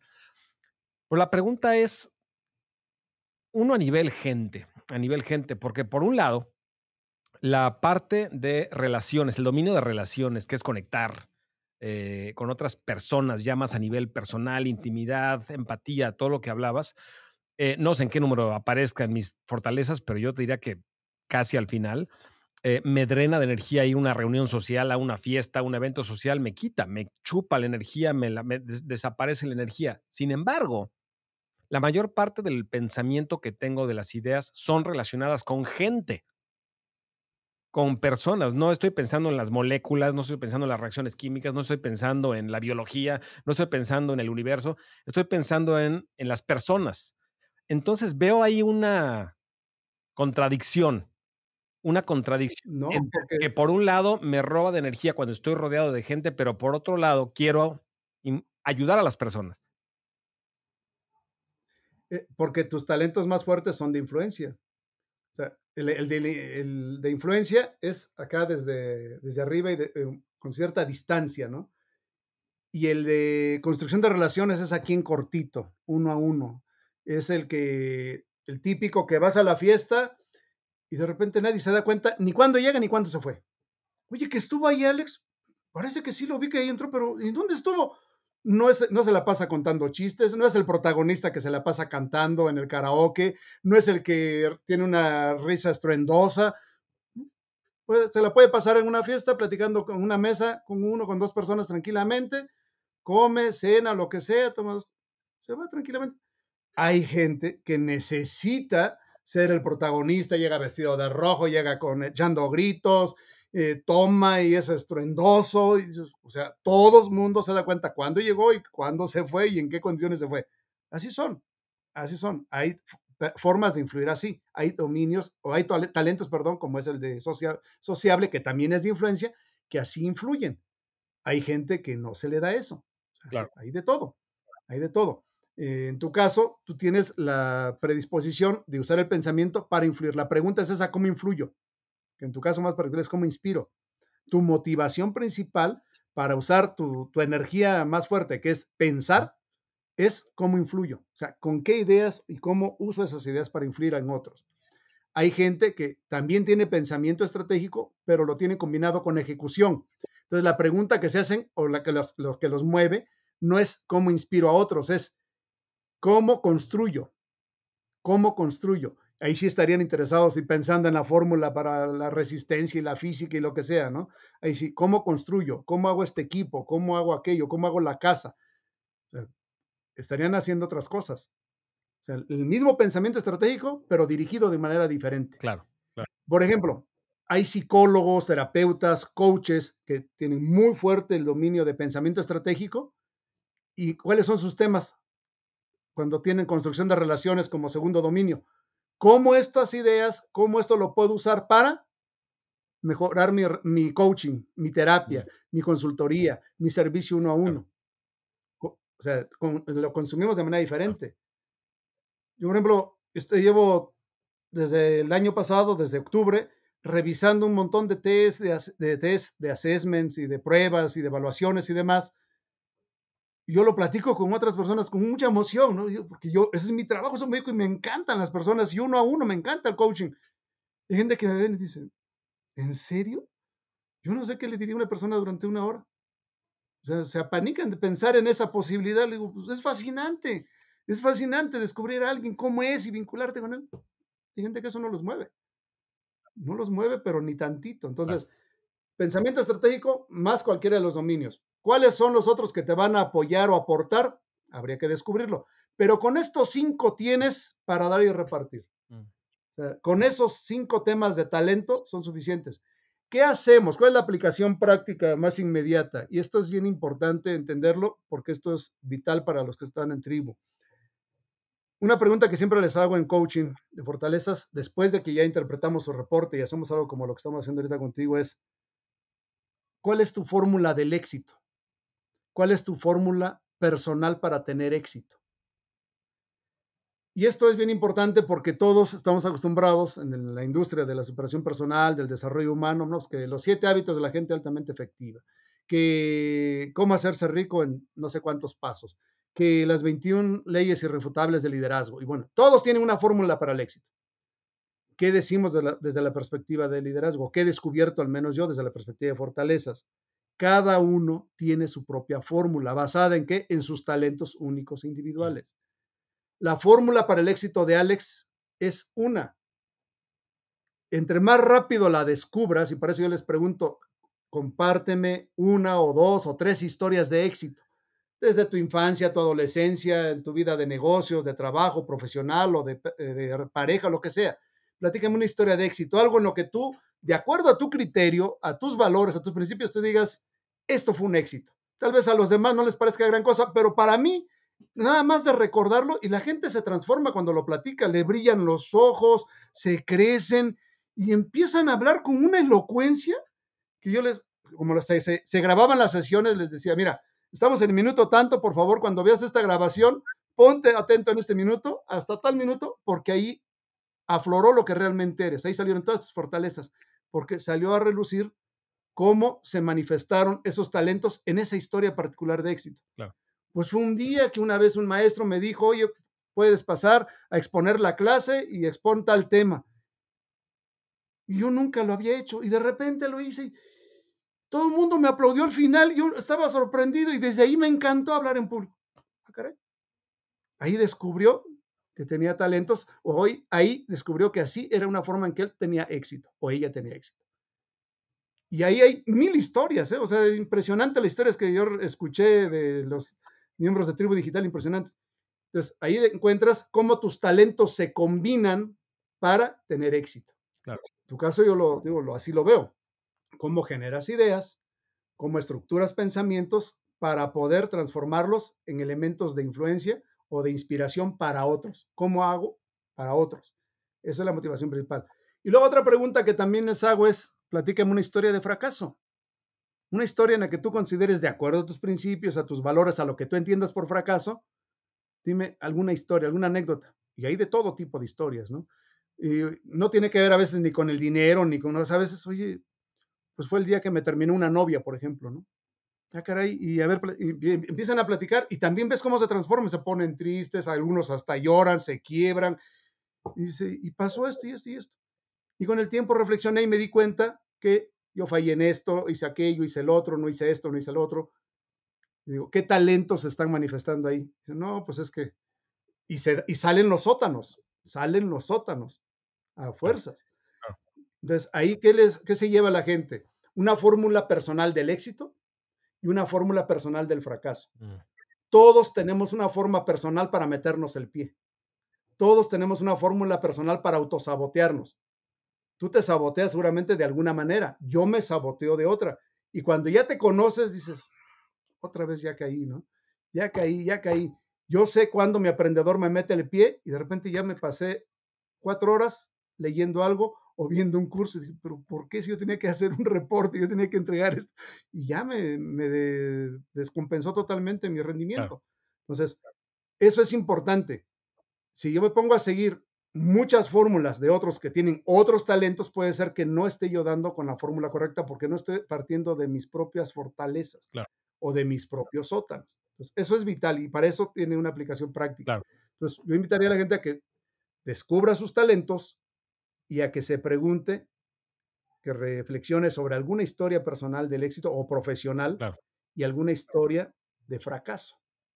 Y esto es interesantísimo porque te lleva a un tema que tiene que ver con la capacidad para concretar o no tu curso en tribu digital. Porque al fin de cuentas es un, proyecto y ahí van a salir todos los talentos. Entonces ya te podrás imaginar cómo actúa ante el mismo reto, el mismo estímulo, el mismo curso, la misma información, la misma tecnología, el mismo sistema, cómo actúa el pensador, cómo, actúa el, que influye, cómo actúa el constructor de relaciones y cómo, cómo actúa el que, el que es ejecutor y las diferentes combinaciones entre ellos, ¿no? Hay personas que se la pasan procrastinando y hay muchas clases de procrastinadores, dependiendo del talento. El ideador te puede llevar a procrastinar. Oye, ¿por qué no lo has hecho? Porque es que sigo pensando, ya había otra aplicación mejor, ya había otra técnica mejor, ya había otra fórmula de lanzamiento mejor, y ahí se la vienen ideando, ideando, y no aplican nada, ¿no? El maximizador te puede llevar a procrastinar.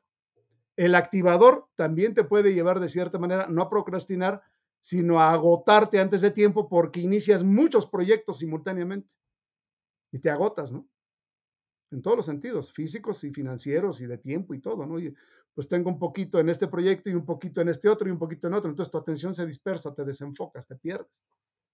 Entonces, son sótanos distintos, diferentes formas de tener éxito, diferentes formas de fracasar también. Y eso es importante tenerlo en cuenta. Hay mucha gente que no se da cuenta por qué está posponiendo, por qué está alargando los procesos, por qué no está tomando las decisiones y por qué se le fue el tiempo. Claro. Ahora, mi querido Héctor, eh, vamos a meternos al tema de desempeño, porque hablabas de que el principal objetivo de este modelo, que es de Gallup, es desempeño. Y yo quiero pensar que desempeño significa resultados, cómo generar resultados en, como emprendedor. Eh, y utilicemos este mismo ejemplo. Entonces, y uso mi ejemplo, mi querida tribu, porque seguramente, digo, no todas las cinco fortalezas, pero seguramente coincidimos en algunas porque somos emprendedores. Si escuchas este podcast, seguramente eres emprendedor y seguramente coincidimos. Entonces, la pregunta es, Héctor, de identificando estas cinco fortalezas, identificando estos dos dominios, ¿cuáles serían las actividades en las que yo me debería de enfocar en mi operación diaria, es decir, una semana perfecta, en donde llego a mi dojo, a mi oficina y ejecuto y opero y me pongo a trabajar 8 o 10 horas diarias. ¿Cuáles serían las actividades, número uno, en las que me debería de enfocar? Y la pregunta número dos es cuáles son las actividades que ni siquiera debería de desperdiciar mi tiempo y más bien las debería de delegar con otras personas. Todas aquellas actividades en las que tú puedas pensar con calma, con tranquilidad, para perfeccionar lo que ya estás haciendo, para optimizarlo. O sea, una palabra clave para ti es optimizar. Entonces, son las ideas que me permitan mejorar. ¿Okay? Para alguien que es maximizador, pues vas a encontrar un montón de cosas. Por otro lado, todas las ideas o todos los pensamientos que te sirvan para innovar, para innovar. O sea, la innovación es clave para una persona con los talentos que tú tienes. O sea, en qué cosas yo puedo innovar, en qué cosas puedo ser diferente y puedo ser distinto que me permitan alcanzar otros niveles, porque tienes esas capacidades, talentos que, te, para posicionarte como líder con nuevas herramientas o con nuevas tecnologías o con nuevos sistemas o con nuevos procesos o con nuevos contenidos. O sea, todo eso, y, todo eso son ideas, todo eso es un mundo de pensamiento. Nuevos conceptos, nuevas herramientas, nuevos sistemas, o sea, todo tiene que ver con esto. Eh, ¿Qué cosas no? qué cosas no. Antes de pasar a las que no, antes de pasar a las que no, un punto importante, mi querida tribu. Está diciendo Héctor que hay que, en mi caso personal, y repito, si coincides con alguna de esas fortalezas, hay que invertir parte de tu tiempo en lo que muy poca gente hace, que es pensar que es pensar. Porque a veces, a, veces eh, honestamente, mi querido Héctor, cuando me siento en uno de los dos sillones que puse muy cómodos aquí en mi dojo y me pongo solamente a escribir o a pensar, hay una voz interna que me dice, ponte a trabajar. y hay una voz interna que me dice, ¿qué estás haciendo aquí mientras mucha gente está ejecutando y mucha gente de tu equipo está ejecutando y tú estás solamente viendo al techo? Hay, hay momentos, literal, Héctor, que puedo estar viendo la ventana media hora y, estoy pensando y me voy. Y de repente me voy, me voy, me voy, me voy, me voy. Y a veces mi, mi, sensei interno me dice, ponte a trabajar. Eh, el primer comentario de tribu es, hay que darle valor a pensar. Y el segundo, la, pregunta para ti, Héctor, es, ¿cómo, cómo, cómo eh, combatir con ese sensei interno que tenemos, que es ponte a trabajar? ¿Y cómo, cómo cambiar esa percepción de que el simple hecho de... De entrada asume, asume que, que eso es lo que eres eres un pensador, se te, tú te pagas a ti mismo y ganas tú. O sea, tú la forma en que tú rentabilizas y, monetizas es pensando. Punto. Así, eh, eh, por ejemplo, aquí después de la pandemia también eso, bueno, siempre lo he hecho, aquí en la casa es el proveedor, pero, o sea, no me molestan. O sea, yo tengo aquí mi estudio que yo lo había arreglado unos meses antes de la pandemia, porque tenía oficina antes en otro lado, y ya había arreglado mi estudio, había hecho mis libreros y todo, pero nunca lo había pensado como un lugar de trabajo. No tenía ni conexión a internet aquí, teníamos trabajo en la casa y todo. Pero cuando se viene la pandemia, tuve hasta contratar otra línea y demás. Y ya se hizo una oficina de trabajo. De aquí ya no salgo. Prácticamente no entran aquí, muy rara vez entra mi hija o mi esposa, o sea, porque es, saben que es mi centro de trabajo. Y aquí es donde yo trabajo. ¿Y cómo trabajo? Pensando.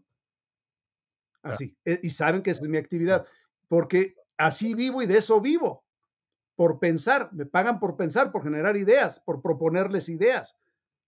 Y, así. Esta pregunta que haces es fundamental, Alex, porque tiene que ver con un tema principal de la zona de influencia, que tiene que ver con que tú definas, o más, más que definas, identifiques con claridad tu identidad. La mayoría de las personas no concretan porque no se conocen y cuando se conocen no se aceptan o no terminan de aceptarse. Oye, estás en la cancha de básquet, ya te dijeron que eres bueno para el básquet y tú sigues soñando con meter goles.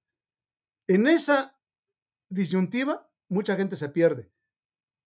Les cuesta mucho el primer paso de la definición de la zona de influencia, que es define tu identidad. Claro. Cuando tú les dices, me acuerdo desde el primer módulo, que es parte de lo que a mí me encantó y me atrapó desde el inicio. Oye, bienvenido al mundo de los emprendedores yo soy emprendedor, ¿no? Asúmelo como identidad, ¿no? Cuando tu tío o no sé quién platicas en la anécdota de que te dijo, ah, tú eres un entrepreneur, ¿no? Y que tú nunca habías escuchado eso. Ah, caray, ¿qué es eso, no? Y cómo, cómo se vive siendo un, em, un, emprendedor, ¿no? Hay gente que le cuesta mucho asumir ese reto aquí o ese rol aquí. eres un emprendedor, es, es más, eres un emprendedor específico, eres un emprendedor digital. Y hay ciertas conductas, ciertos comportamientos, ciertas perspectivas, formas de ver el mundo que tienen que ir con eso. Punto. Es como, oye, ya me casé y todavía no me caí el 20, llevo un año y sigo pensando como soltero y sufro porque no voy a las fiestas con mis amigos. Pues no, eres casado, ¿no? Ya tienes otra identidad, ya asúmela, ¿no? Mucha gente sufre por eso y por eso no, no tiene un alto desempeño, tiene un tema de identidad fuerte. Eso les desgasta mucho. Aquí les cuesta mucho asumir. Y lo primero es conocerte, ¿no? Y conocer cuáles son las fortalezas, cuáles son las debilidades y alinear alinear esa identidad interna con lo que realmente es su fortaleza. Ahora vamos a pasar al tema de, de las actividades que nunca debería de hacer o que debería delegar con estas cinco fortalezas. ¿Cuáles serían? Los temas que tienen que ver con ejecución, por ejemplo, ¿no? O sea, tú vas a dar, y tú lo das hasta de ejemplo muchas veces, dices, bueno, yo pongo un lienzo en blanco, y yo doy el, el boceto, el bosquejo, el esquema, y, pero se lo das al que es el diseñador gráfico, al que es el, el artista, el que lo puede hacer.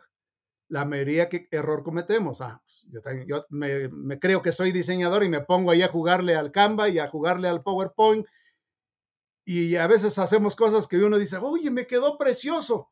Se lo das a un profesional, alguien que tiene fortalezas en eso, y dices, oye, lo que yo hice parece de kinder, ¿no? O sea, O sea, me da hasta pena decir que yo lo hice, ¿no? Yo, ah, pues no, o sea, no tiene nada que ver.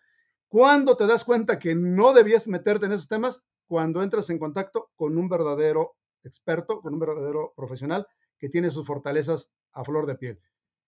Yo he visto a los diseñadores, por ejemplo, ahora con las herramientas de inteligencia artificial. Sí, la inteligencia artificial te facilita un montón de cosas, pero las cosas que yo hago de diseño con inteligencia artificial no se acercan ni tantito a las que hace alguien que tiene el talento gráfico, que tiene la forma de pensar visual, así de, de colores, de imágenes, de, de armonía y de, dimensiones, que yo no tengo.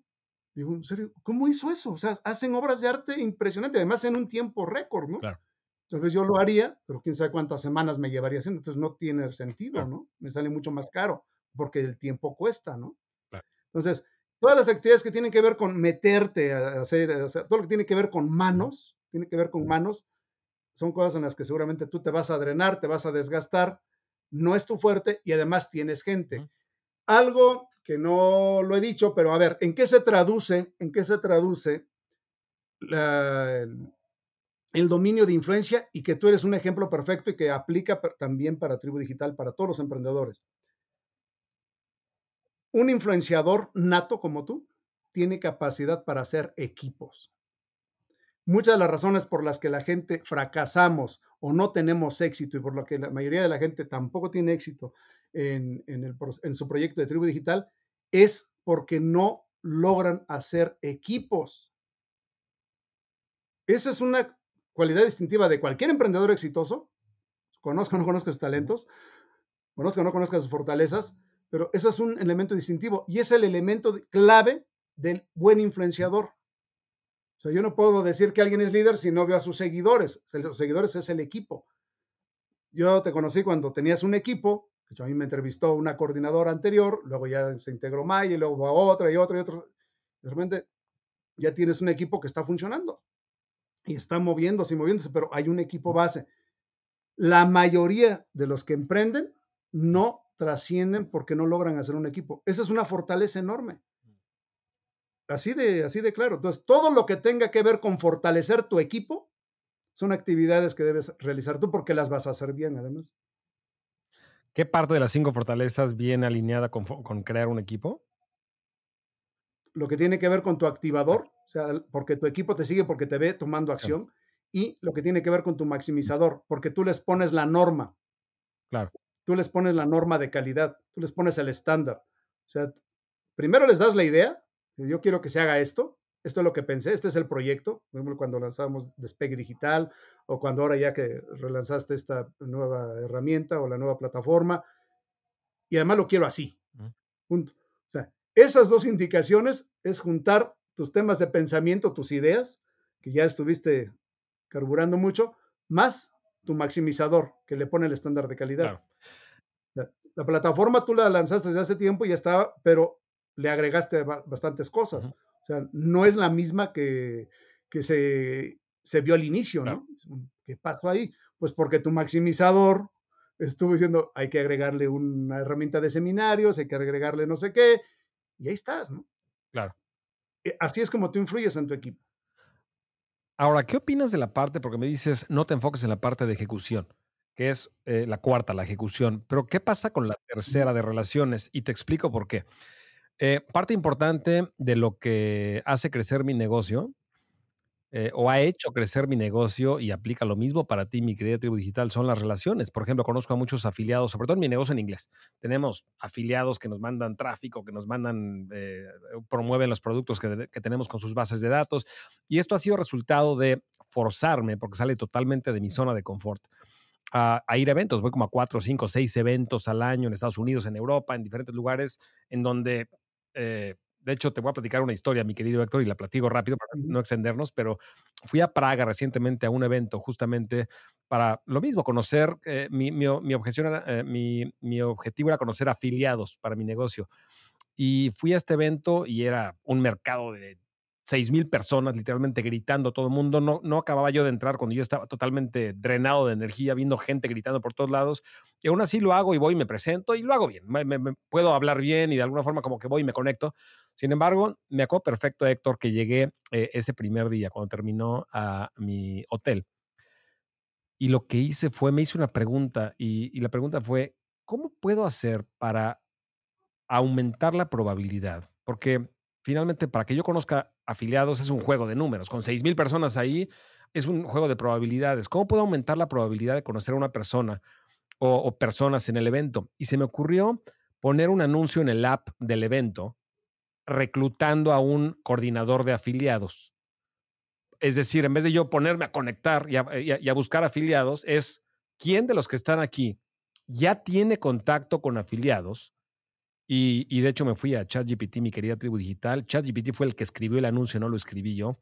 Y le dije, hazlo, hazlo bastante chistoso y que cause risa, etcétera. Entonces puse un anuncio bastante creativo que no escribí yo, lo puse en el app y actualmente contraté a dos personas de Bosnia, justamente, en mi negocio en inglés y están eh, trayendo tráfico justamente.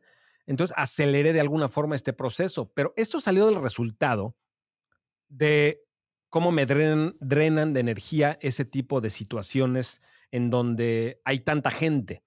Entonces la pregunta es, estas actividades, si un- una persona que nos escucha es emprendedor y sabe que, y tal vez no le gusta tanto esa parte de relaciones y prefiere estar trabajando por su lado, pero sabe que el contacto con otras personas es indispensable a nivel, como tú decías, equipo, pero también a nivel afiliados, alianzas, etcétera.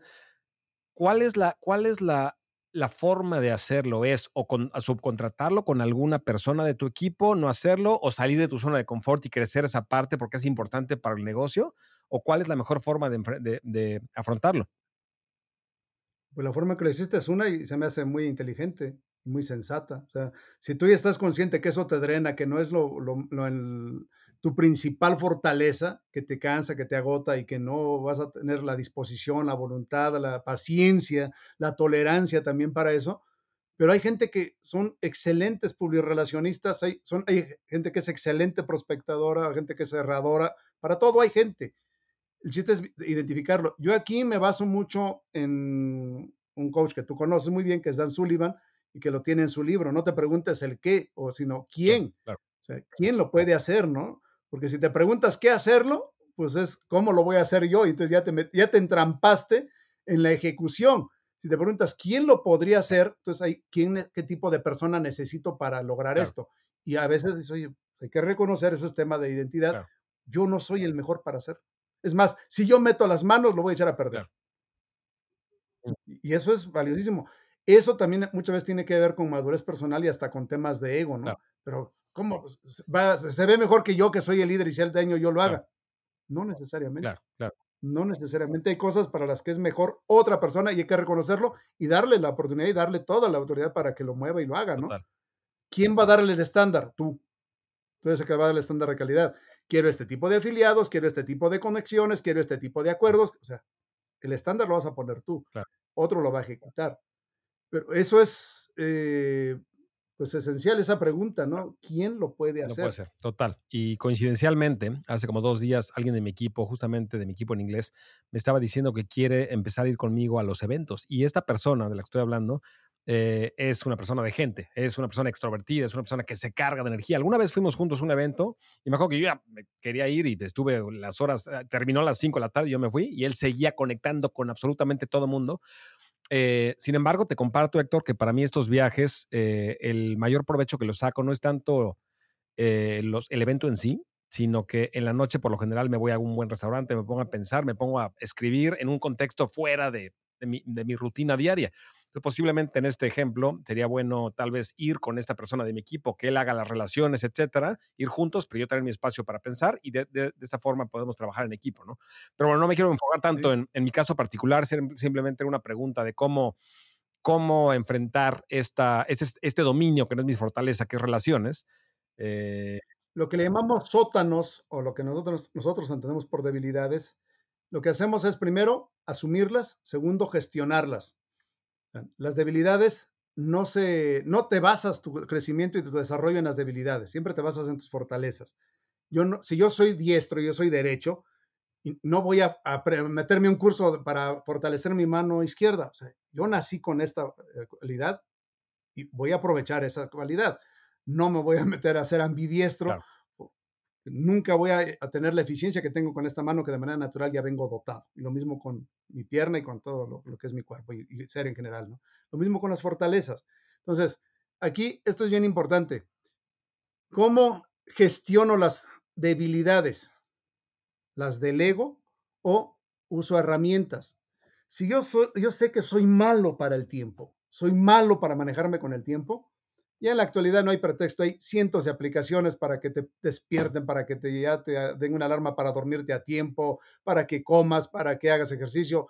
Hay aplicaciones prácticamente para todo. vas a encontrar alguna que te sirva de auxiliar para gestionar alguna de esas debilidades o sótanos.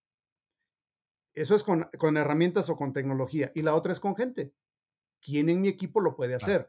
Por ejemplo, a mí me pasó cuando no, estaba yo en el tema de fortalezas, tuve un asistente y luego tuve, ya cuando en el tema de fortalezas, tuve otra y dije, ¿por qué una me funcionó y por qué otra no me funcionó? Cuando veo los talentos de cada una, pues la primera no me funcionó porque también era de pensamiento estratégico.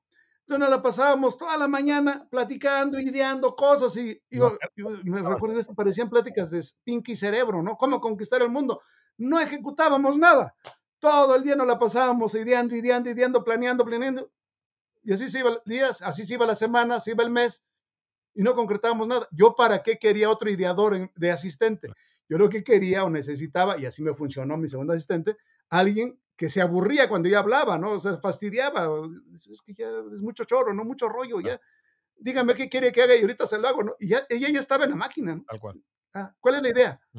Ah, es que tengo esta idea, tengo esta otra. Por eso, pero ¿cuál es la idea principal? Me obligaba a enfocar, enfocar, enfocar, ya estaba escribiendo.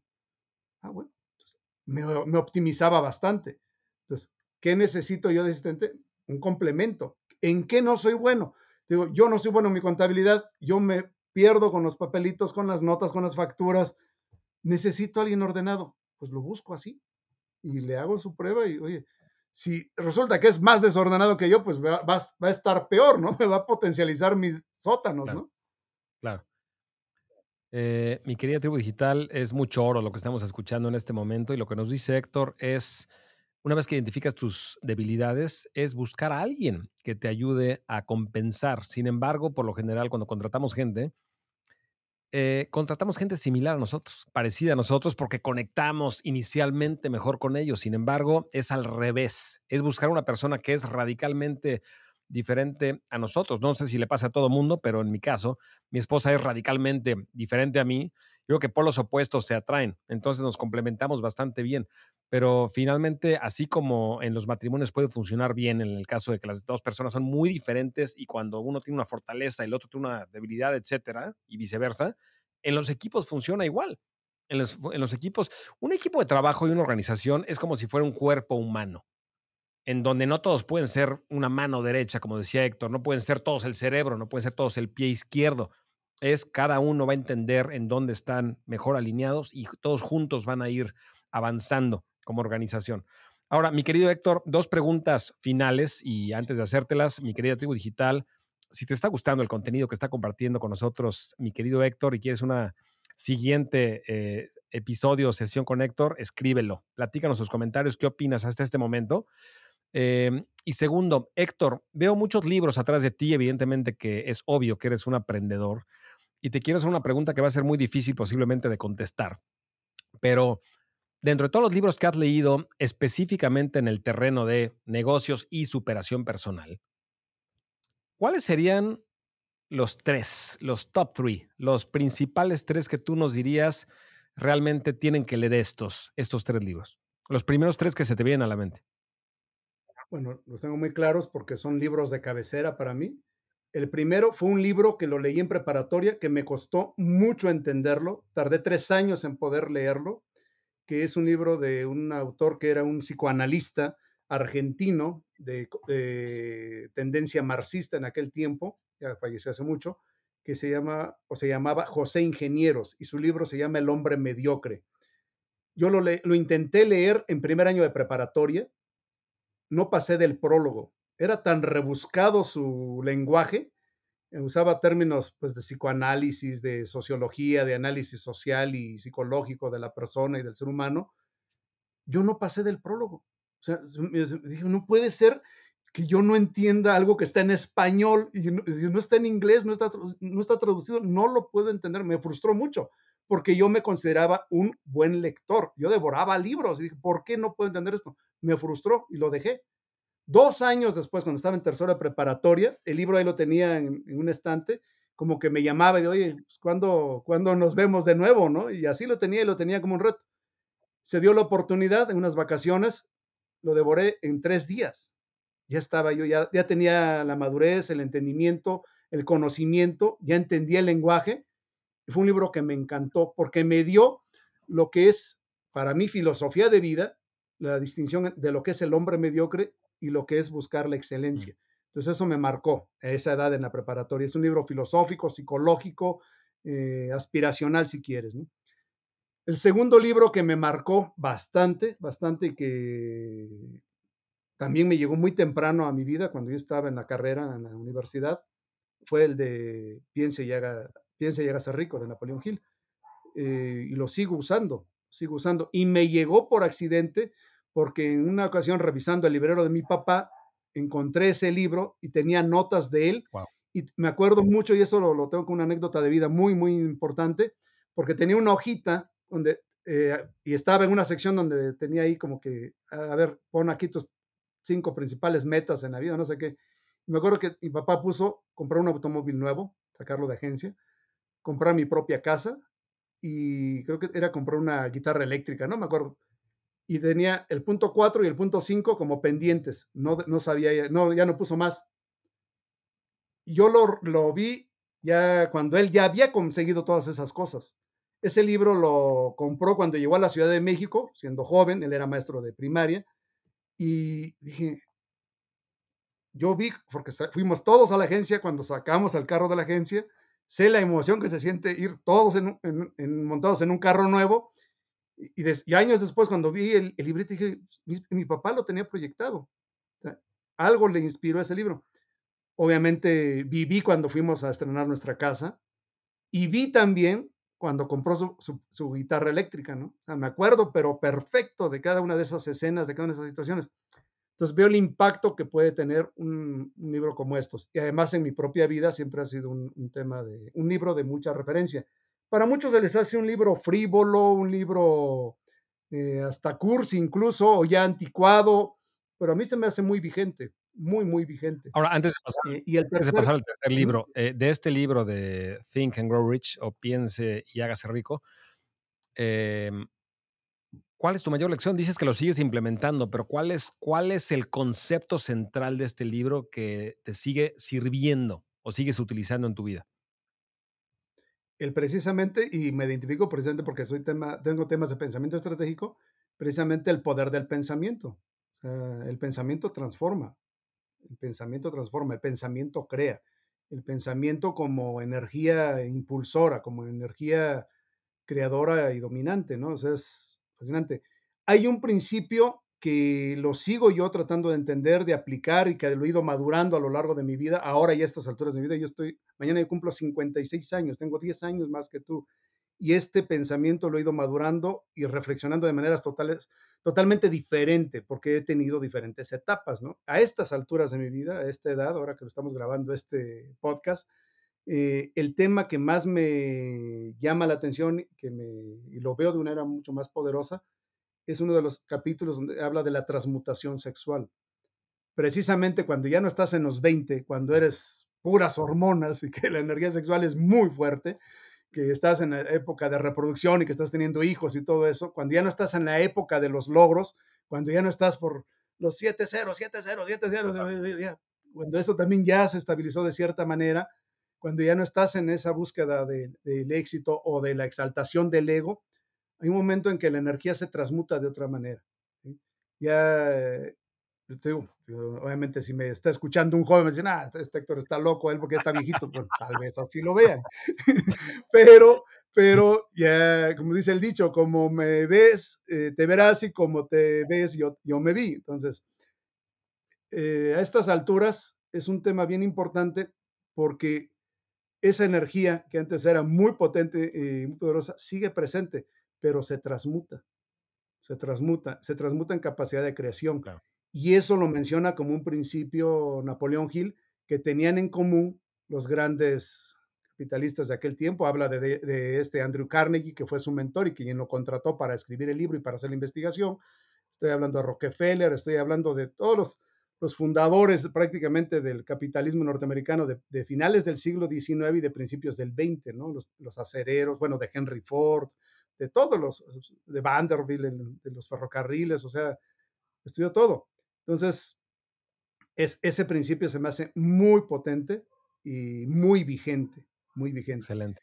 Lograr encontrar la clave de eso y cómo aplicarlo, eso para mí sigue siendo todavía parte misterio, parte magia, parte ciencia, parte, parte inspiración.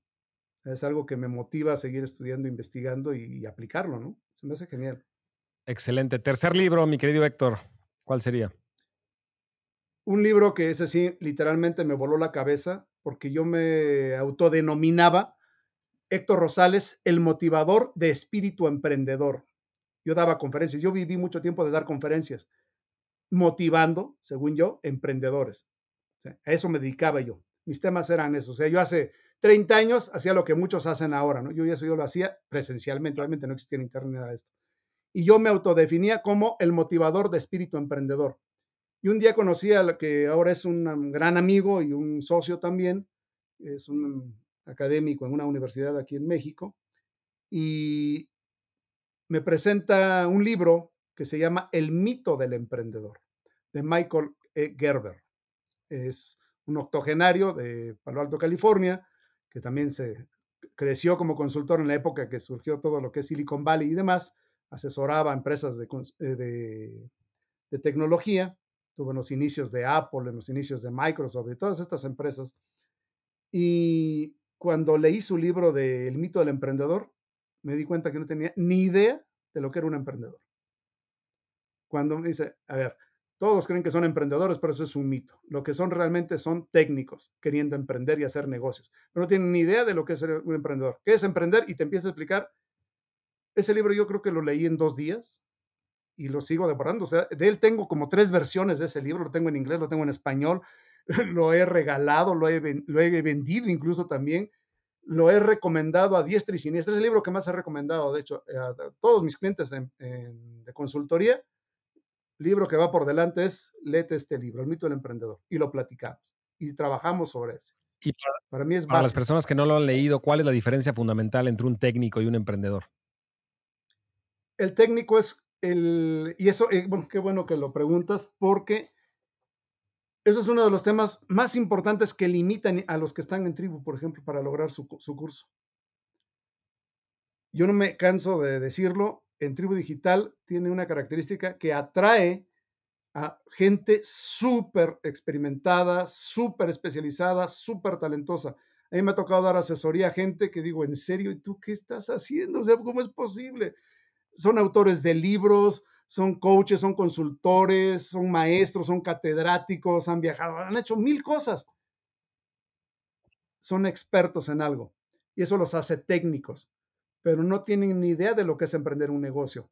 Lo que dice Gerber, ese es el error principal, por eso es el mito del emprendedor, es pensar que porque yo soy un excelente mecánico, mm. eso me faculta para poner un negocio exitoso de mecánica entonces pongo un taller mecánico. No, espérate. Tú eres bueno para arreglar los carros, pero eso no quiere decir que tú domines la contabilidad, las finanzas, los recursos humanos, la promoción, la publicidad, el marketing y todo lo que tiene que ver con llevar un negocio. Entonces, se sale de, arreglar el carro, se pone a administrar o a gestionar un negocio y quiebra. ¿Cómo si era tan bueno? Sí, era bueno arreglando carros. Entonces, yo soy bueno enseñando, pero eso no quiere decir que yo sepa cómo hacer un negocio de la enseñanza. Eso es lo que vemos en el curso tuyo, por ejemplo, ¿no? Cómo tener éxito con tu conocimiento.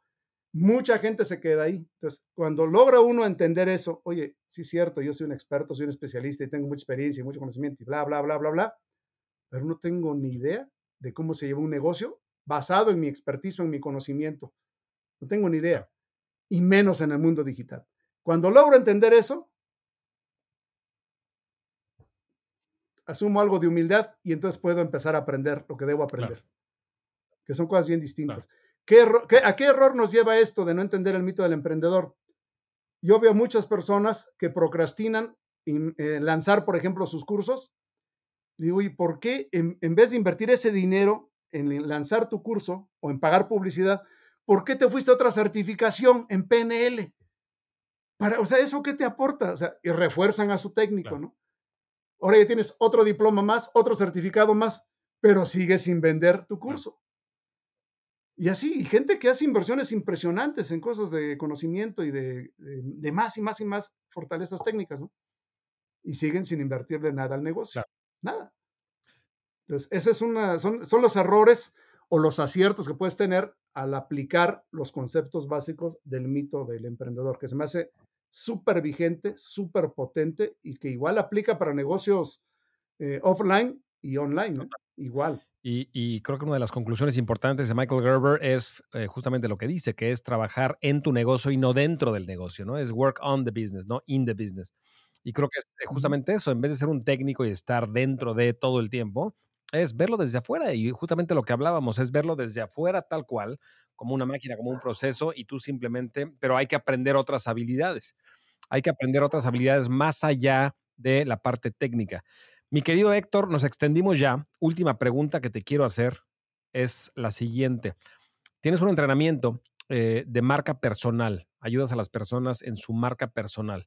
Platícanos de qué se trata este entrenamiento y qué tiene que ver con fortalezas. ¿Está relacionado o no está relacionado con fortalezas? Todo, todo. De hecho, yo siempre he insistido en que la consecuencia lógica o la derivación lógica a la que se debe llegar si tú quieres tener éxito en este tipo de negocios, en cualquier negocio, pero en este en particular, cuando son negocios basados en tu conocimiento o en tu expertise, tienes que desarrollar una marca personal. Tarde o temprano tienes que desarrollarla. Entre más temprano, mejor. ¿Por qué? Porque la marca personal es la conclusión o el punto de llegada en donde coinciden dos cosas, tu identidad y tu reputación tu identidad y tu reputación.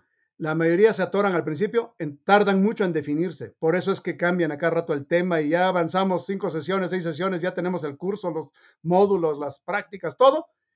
Y de repente tiene una crisis de identidad. ¿Qué crees? Vamos a cambiar el tema y vamos para otros otros y empezar. Ahí está un tema de identidad.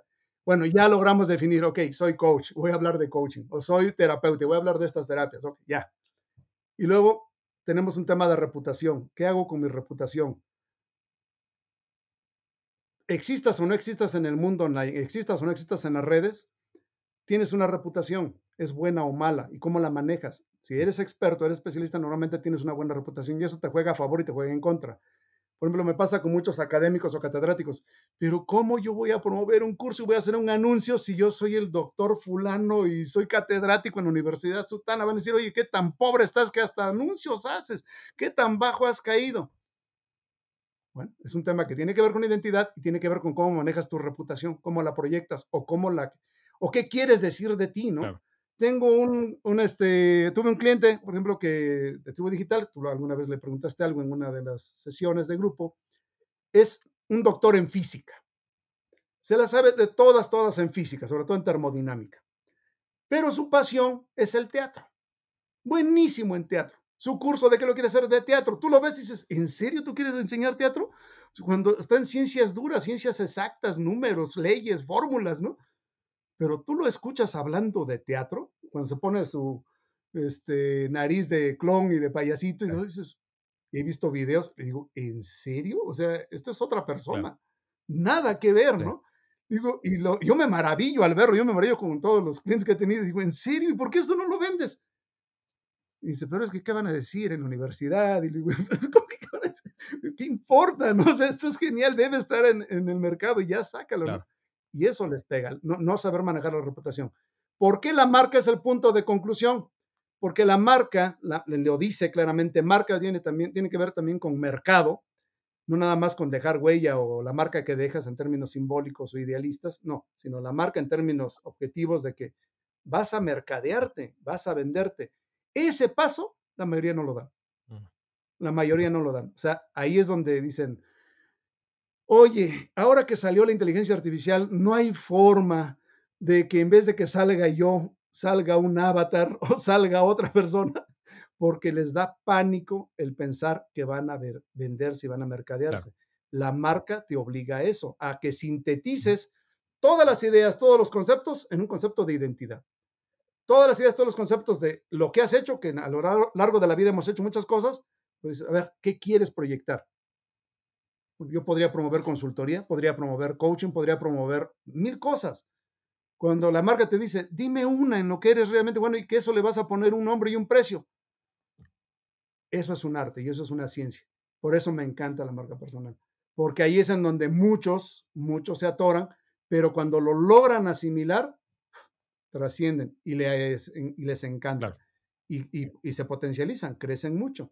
Entonces, ¿qué trabajamos en una marca personal? Pues define tu identidad, para eso usamos las fortalezas, usamos los talentos, define tu reputación, qué reputación quieres tener, o sea, cómo te quieres proyectar, qué quieres que sepan de ti, cómo te quieres eh, identificar y posicionar en la mente de los demás, y cómo vas a hacer un ecosistema, en este caso digital o online, para vender eso. Claro. O sea, a través de qué producto.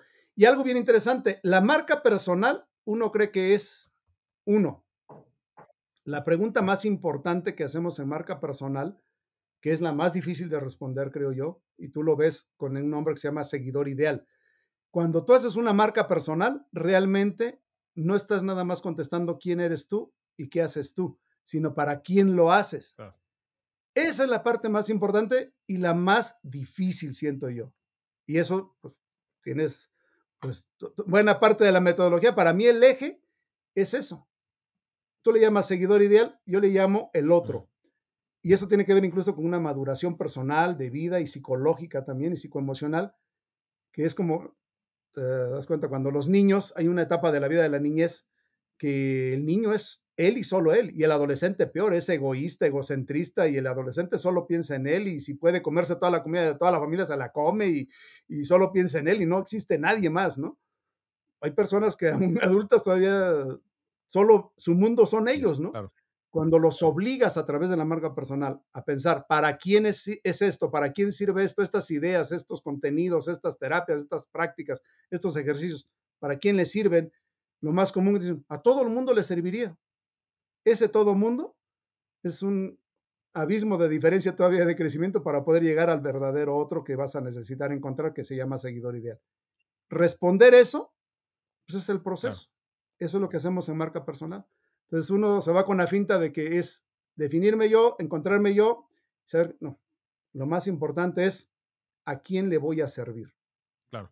A quién le va a servir lo que yo. Si logro contestar eso y además la marca eh, personal te obliga a, algo bien importante, te obliga a monetizar, porque muchas veces también eso nos pasa.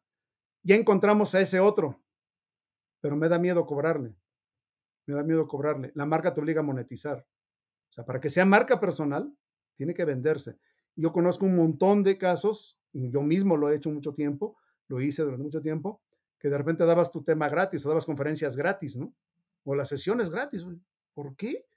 si aportas valor, o sea, estás transformando, estás ayudando a transformación. O sea, con eso la gente hace cosas. ¿Por qué va a ser gratis?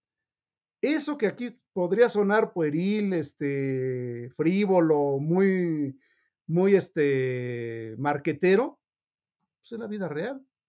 La vida real, así nos guste o no nos guste, ¿no? Podríamos agregarle un tema filosófico y no, pero te estás mercadeando, te estás cosificando, te estás haciendo mercancía, te estás haciendo objeto.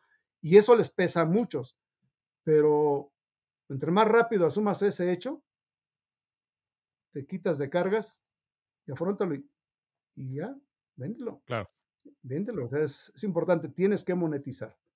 Si no, no es marca personal. Y eso es importante. Es un buen concepto, es un buen producto, es un buen servicio, es, importante porque estamos en un contexto de, negocios y me gusta el enfoque, Héctor, de que es práctico, pragmático y tiene que ser traducido a crecimiento de tu negocio digital.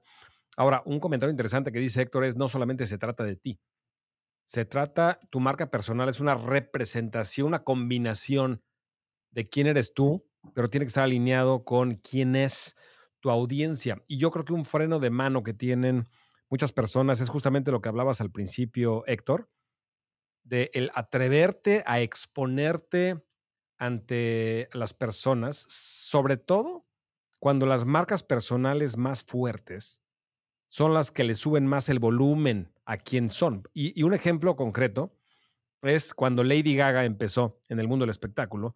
No sé si te acuerdas en un evento que, que, hubo, creo que fueron los Grammys o no sé cuál de los eventos de música, que de repente llegó con un vestido hecho de carne, no sé si lo viste en, alguna, en, algún evento, hecho totalmente de carne, carne cruda. Su vestido estaba hecho, cuenta, de ribeye y de pedazos de carne, de carne de res, cruda. Y, todo el vestido estaba hecho de carne y su bolsa de mano estaba hecha de carne. Y así llegó vestida. Y me acuerdo que cuando le dieron la palabra, de repente pasó. Y si quieres, búscalo en YouTube, busca Lady Gaga Meet Outfit eh, y, lo vas a ver. Y todavía antes de pasar, le da su bolsa que se la detenga a, una, creo que era Cher o no sé quién de las cantantes que ya llevaban mucho tiempo en la industria y más respetadas de toda la industria. Y esta eh, artista que apenas era nueva, de repente llega muy con mucha confianza, vestida de carne, le da su bolsa de carne. y eso hizo, obviamente, fue un riesgo social bastante grande. Sin embargo, la marca personal de Lady Gaga se posicionó de inmediato porque trascendió la inseguridad y el miedo del el freno más importante para cualquier persona que es la desaprobación social. Mi querido Héctor, llegamos al fin de nuestro tiempo. Me gustaría seguir platicando contigo, evidentemente. Escribe mi querida tribu digital nuevamente si quieres una segunda parte de esta plática con mi querido Héctor. Eh, Héctor también es experto y tiene entrenamientos de cómo hablar en público, como él decía. Si te interesa que hagamos un episodio del podcast solamente enfocado en cómo hablar en público, que te va a ayudar en tu curso digital, evidentemente, escríbelo. O si quieres otra segunda parte más enfocado en fortalezas, escríbelo. Platícanos qué opinas. Mi querido Héctor, eh, las personas que estén interesadas en tu entrenamiento de marca personal, ¿en dónde lo pueden obtener? Bueno, eh, aprovecho. Me buscan en LinkedIn, es la red profesional que yo uso, la que más uso, de hecho. Eh, me van a encontrar con mi nombre completo, Héctor Rosales Círigo, así me buscan. Héctor Rosales. toda mi currícula. Rosales Círigo, Héctor Rosales Círigo, es completo. O como coach empresarial, Héctor Rosales, ahí me van a encontrar luego. Excelente. Y ahí van a encontrar todas mis reseñas, van a encontrar ahí mi perfil, a qué me dedico, a qué tipo de personas ayudo eh, de hecho, es una de las recomendaciones que yo siempre les hago a todos, independientemente de que tengas promoción en Facebook, Instagram, TikTok o, YouTube o donde sea, si eres un profesional, o sea, me refiero con esto, y esto es una forma también de atenuar ese, ese brinco al mundo del, del mercadeo en el mundo online y digital, bueno, cúbrete con un perfil profesional porque además técnicamente hay una serie de razones. El primer perfil que va a buscar Google cuando, te, cuando te, la gente te escoutea, cuando la gente empieza a buscarte, lo primero que refiere es LinkedIn, porque tiene un, algoritmo muy similar al de Google. Y obviamente Google no favorece en primera instancia las redes sociales porque son su competencia. Si yo tengo tienda, ¿por qué los voy a mandar a otra tienda? ¿no? Entonces los manda donde está él, ¿no? Eh, te va a mandar a YouTube o te va a mandar a LinkedIn. Entonces es importante tener un perfil y un perfil profesional. Ahí es donde están, entre comillas, los, los profesionales, ¿no? Pero te puede ayudar bastante. La forma en que está estructurado el perfil, sobre todo cuando eres emprendedor, te permite a ti contestar ese perfil, te permite a ti clarificar muchos de tus conceptos y tus ideas y sobre todo tu oferta, que sea muy puntual. ¿Para qué quieres este escaparate? Tú me pediste, ok, un escaparate, ¿y qué quieres? ¿En qué sección te pongo? ¿Eres un abarrote? ¿Eres una carne? ¿Eres un pan? ¿Eres leche? ¿Qué eres tú, no? ¿Dónde te pongo? Ahí está.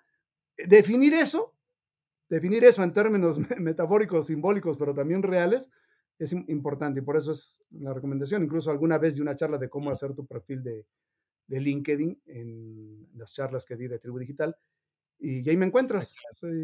Y, de hecho lo vamos a poner, si, está, si estás viendo este video en YouTube, lo puedes ver debajo de este video, vamos a poner el enlace de Héctor para que lo visites y seguramente va a haber una segunda parte, pero aún así te pido que lo escribas, escríbenos tus comentarios. Mi querido Héctor, te mando un fuertísimo abrazo y no sabes cómo te agradezco tu tiempo y todo el valor que aportaste el día de hoy.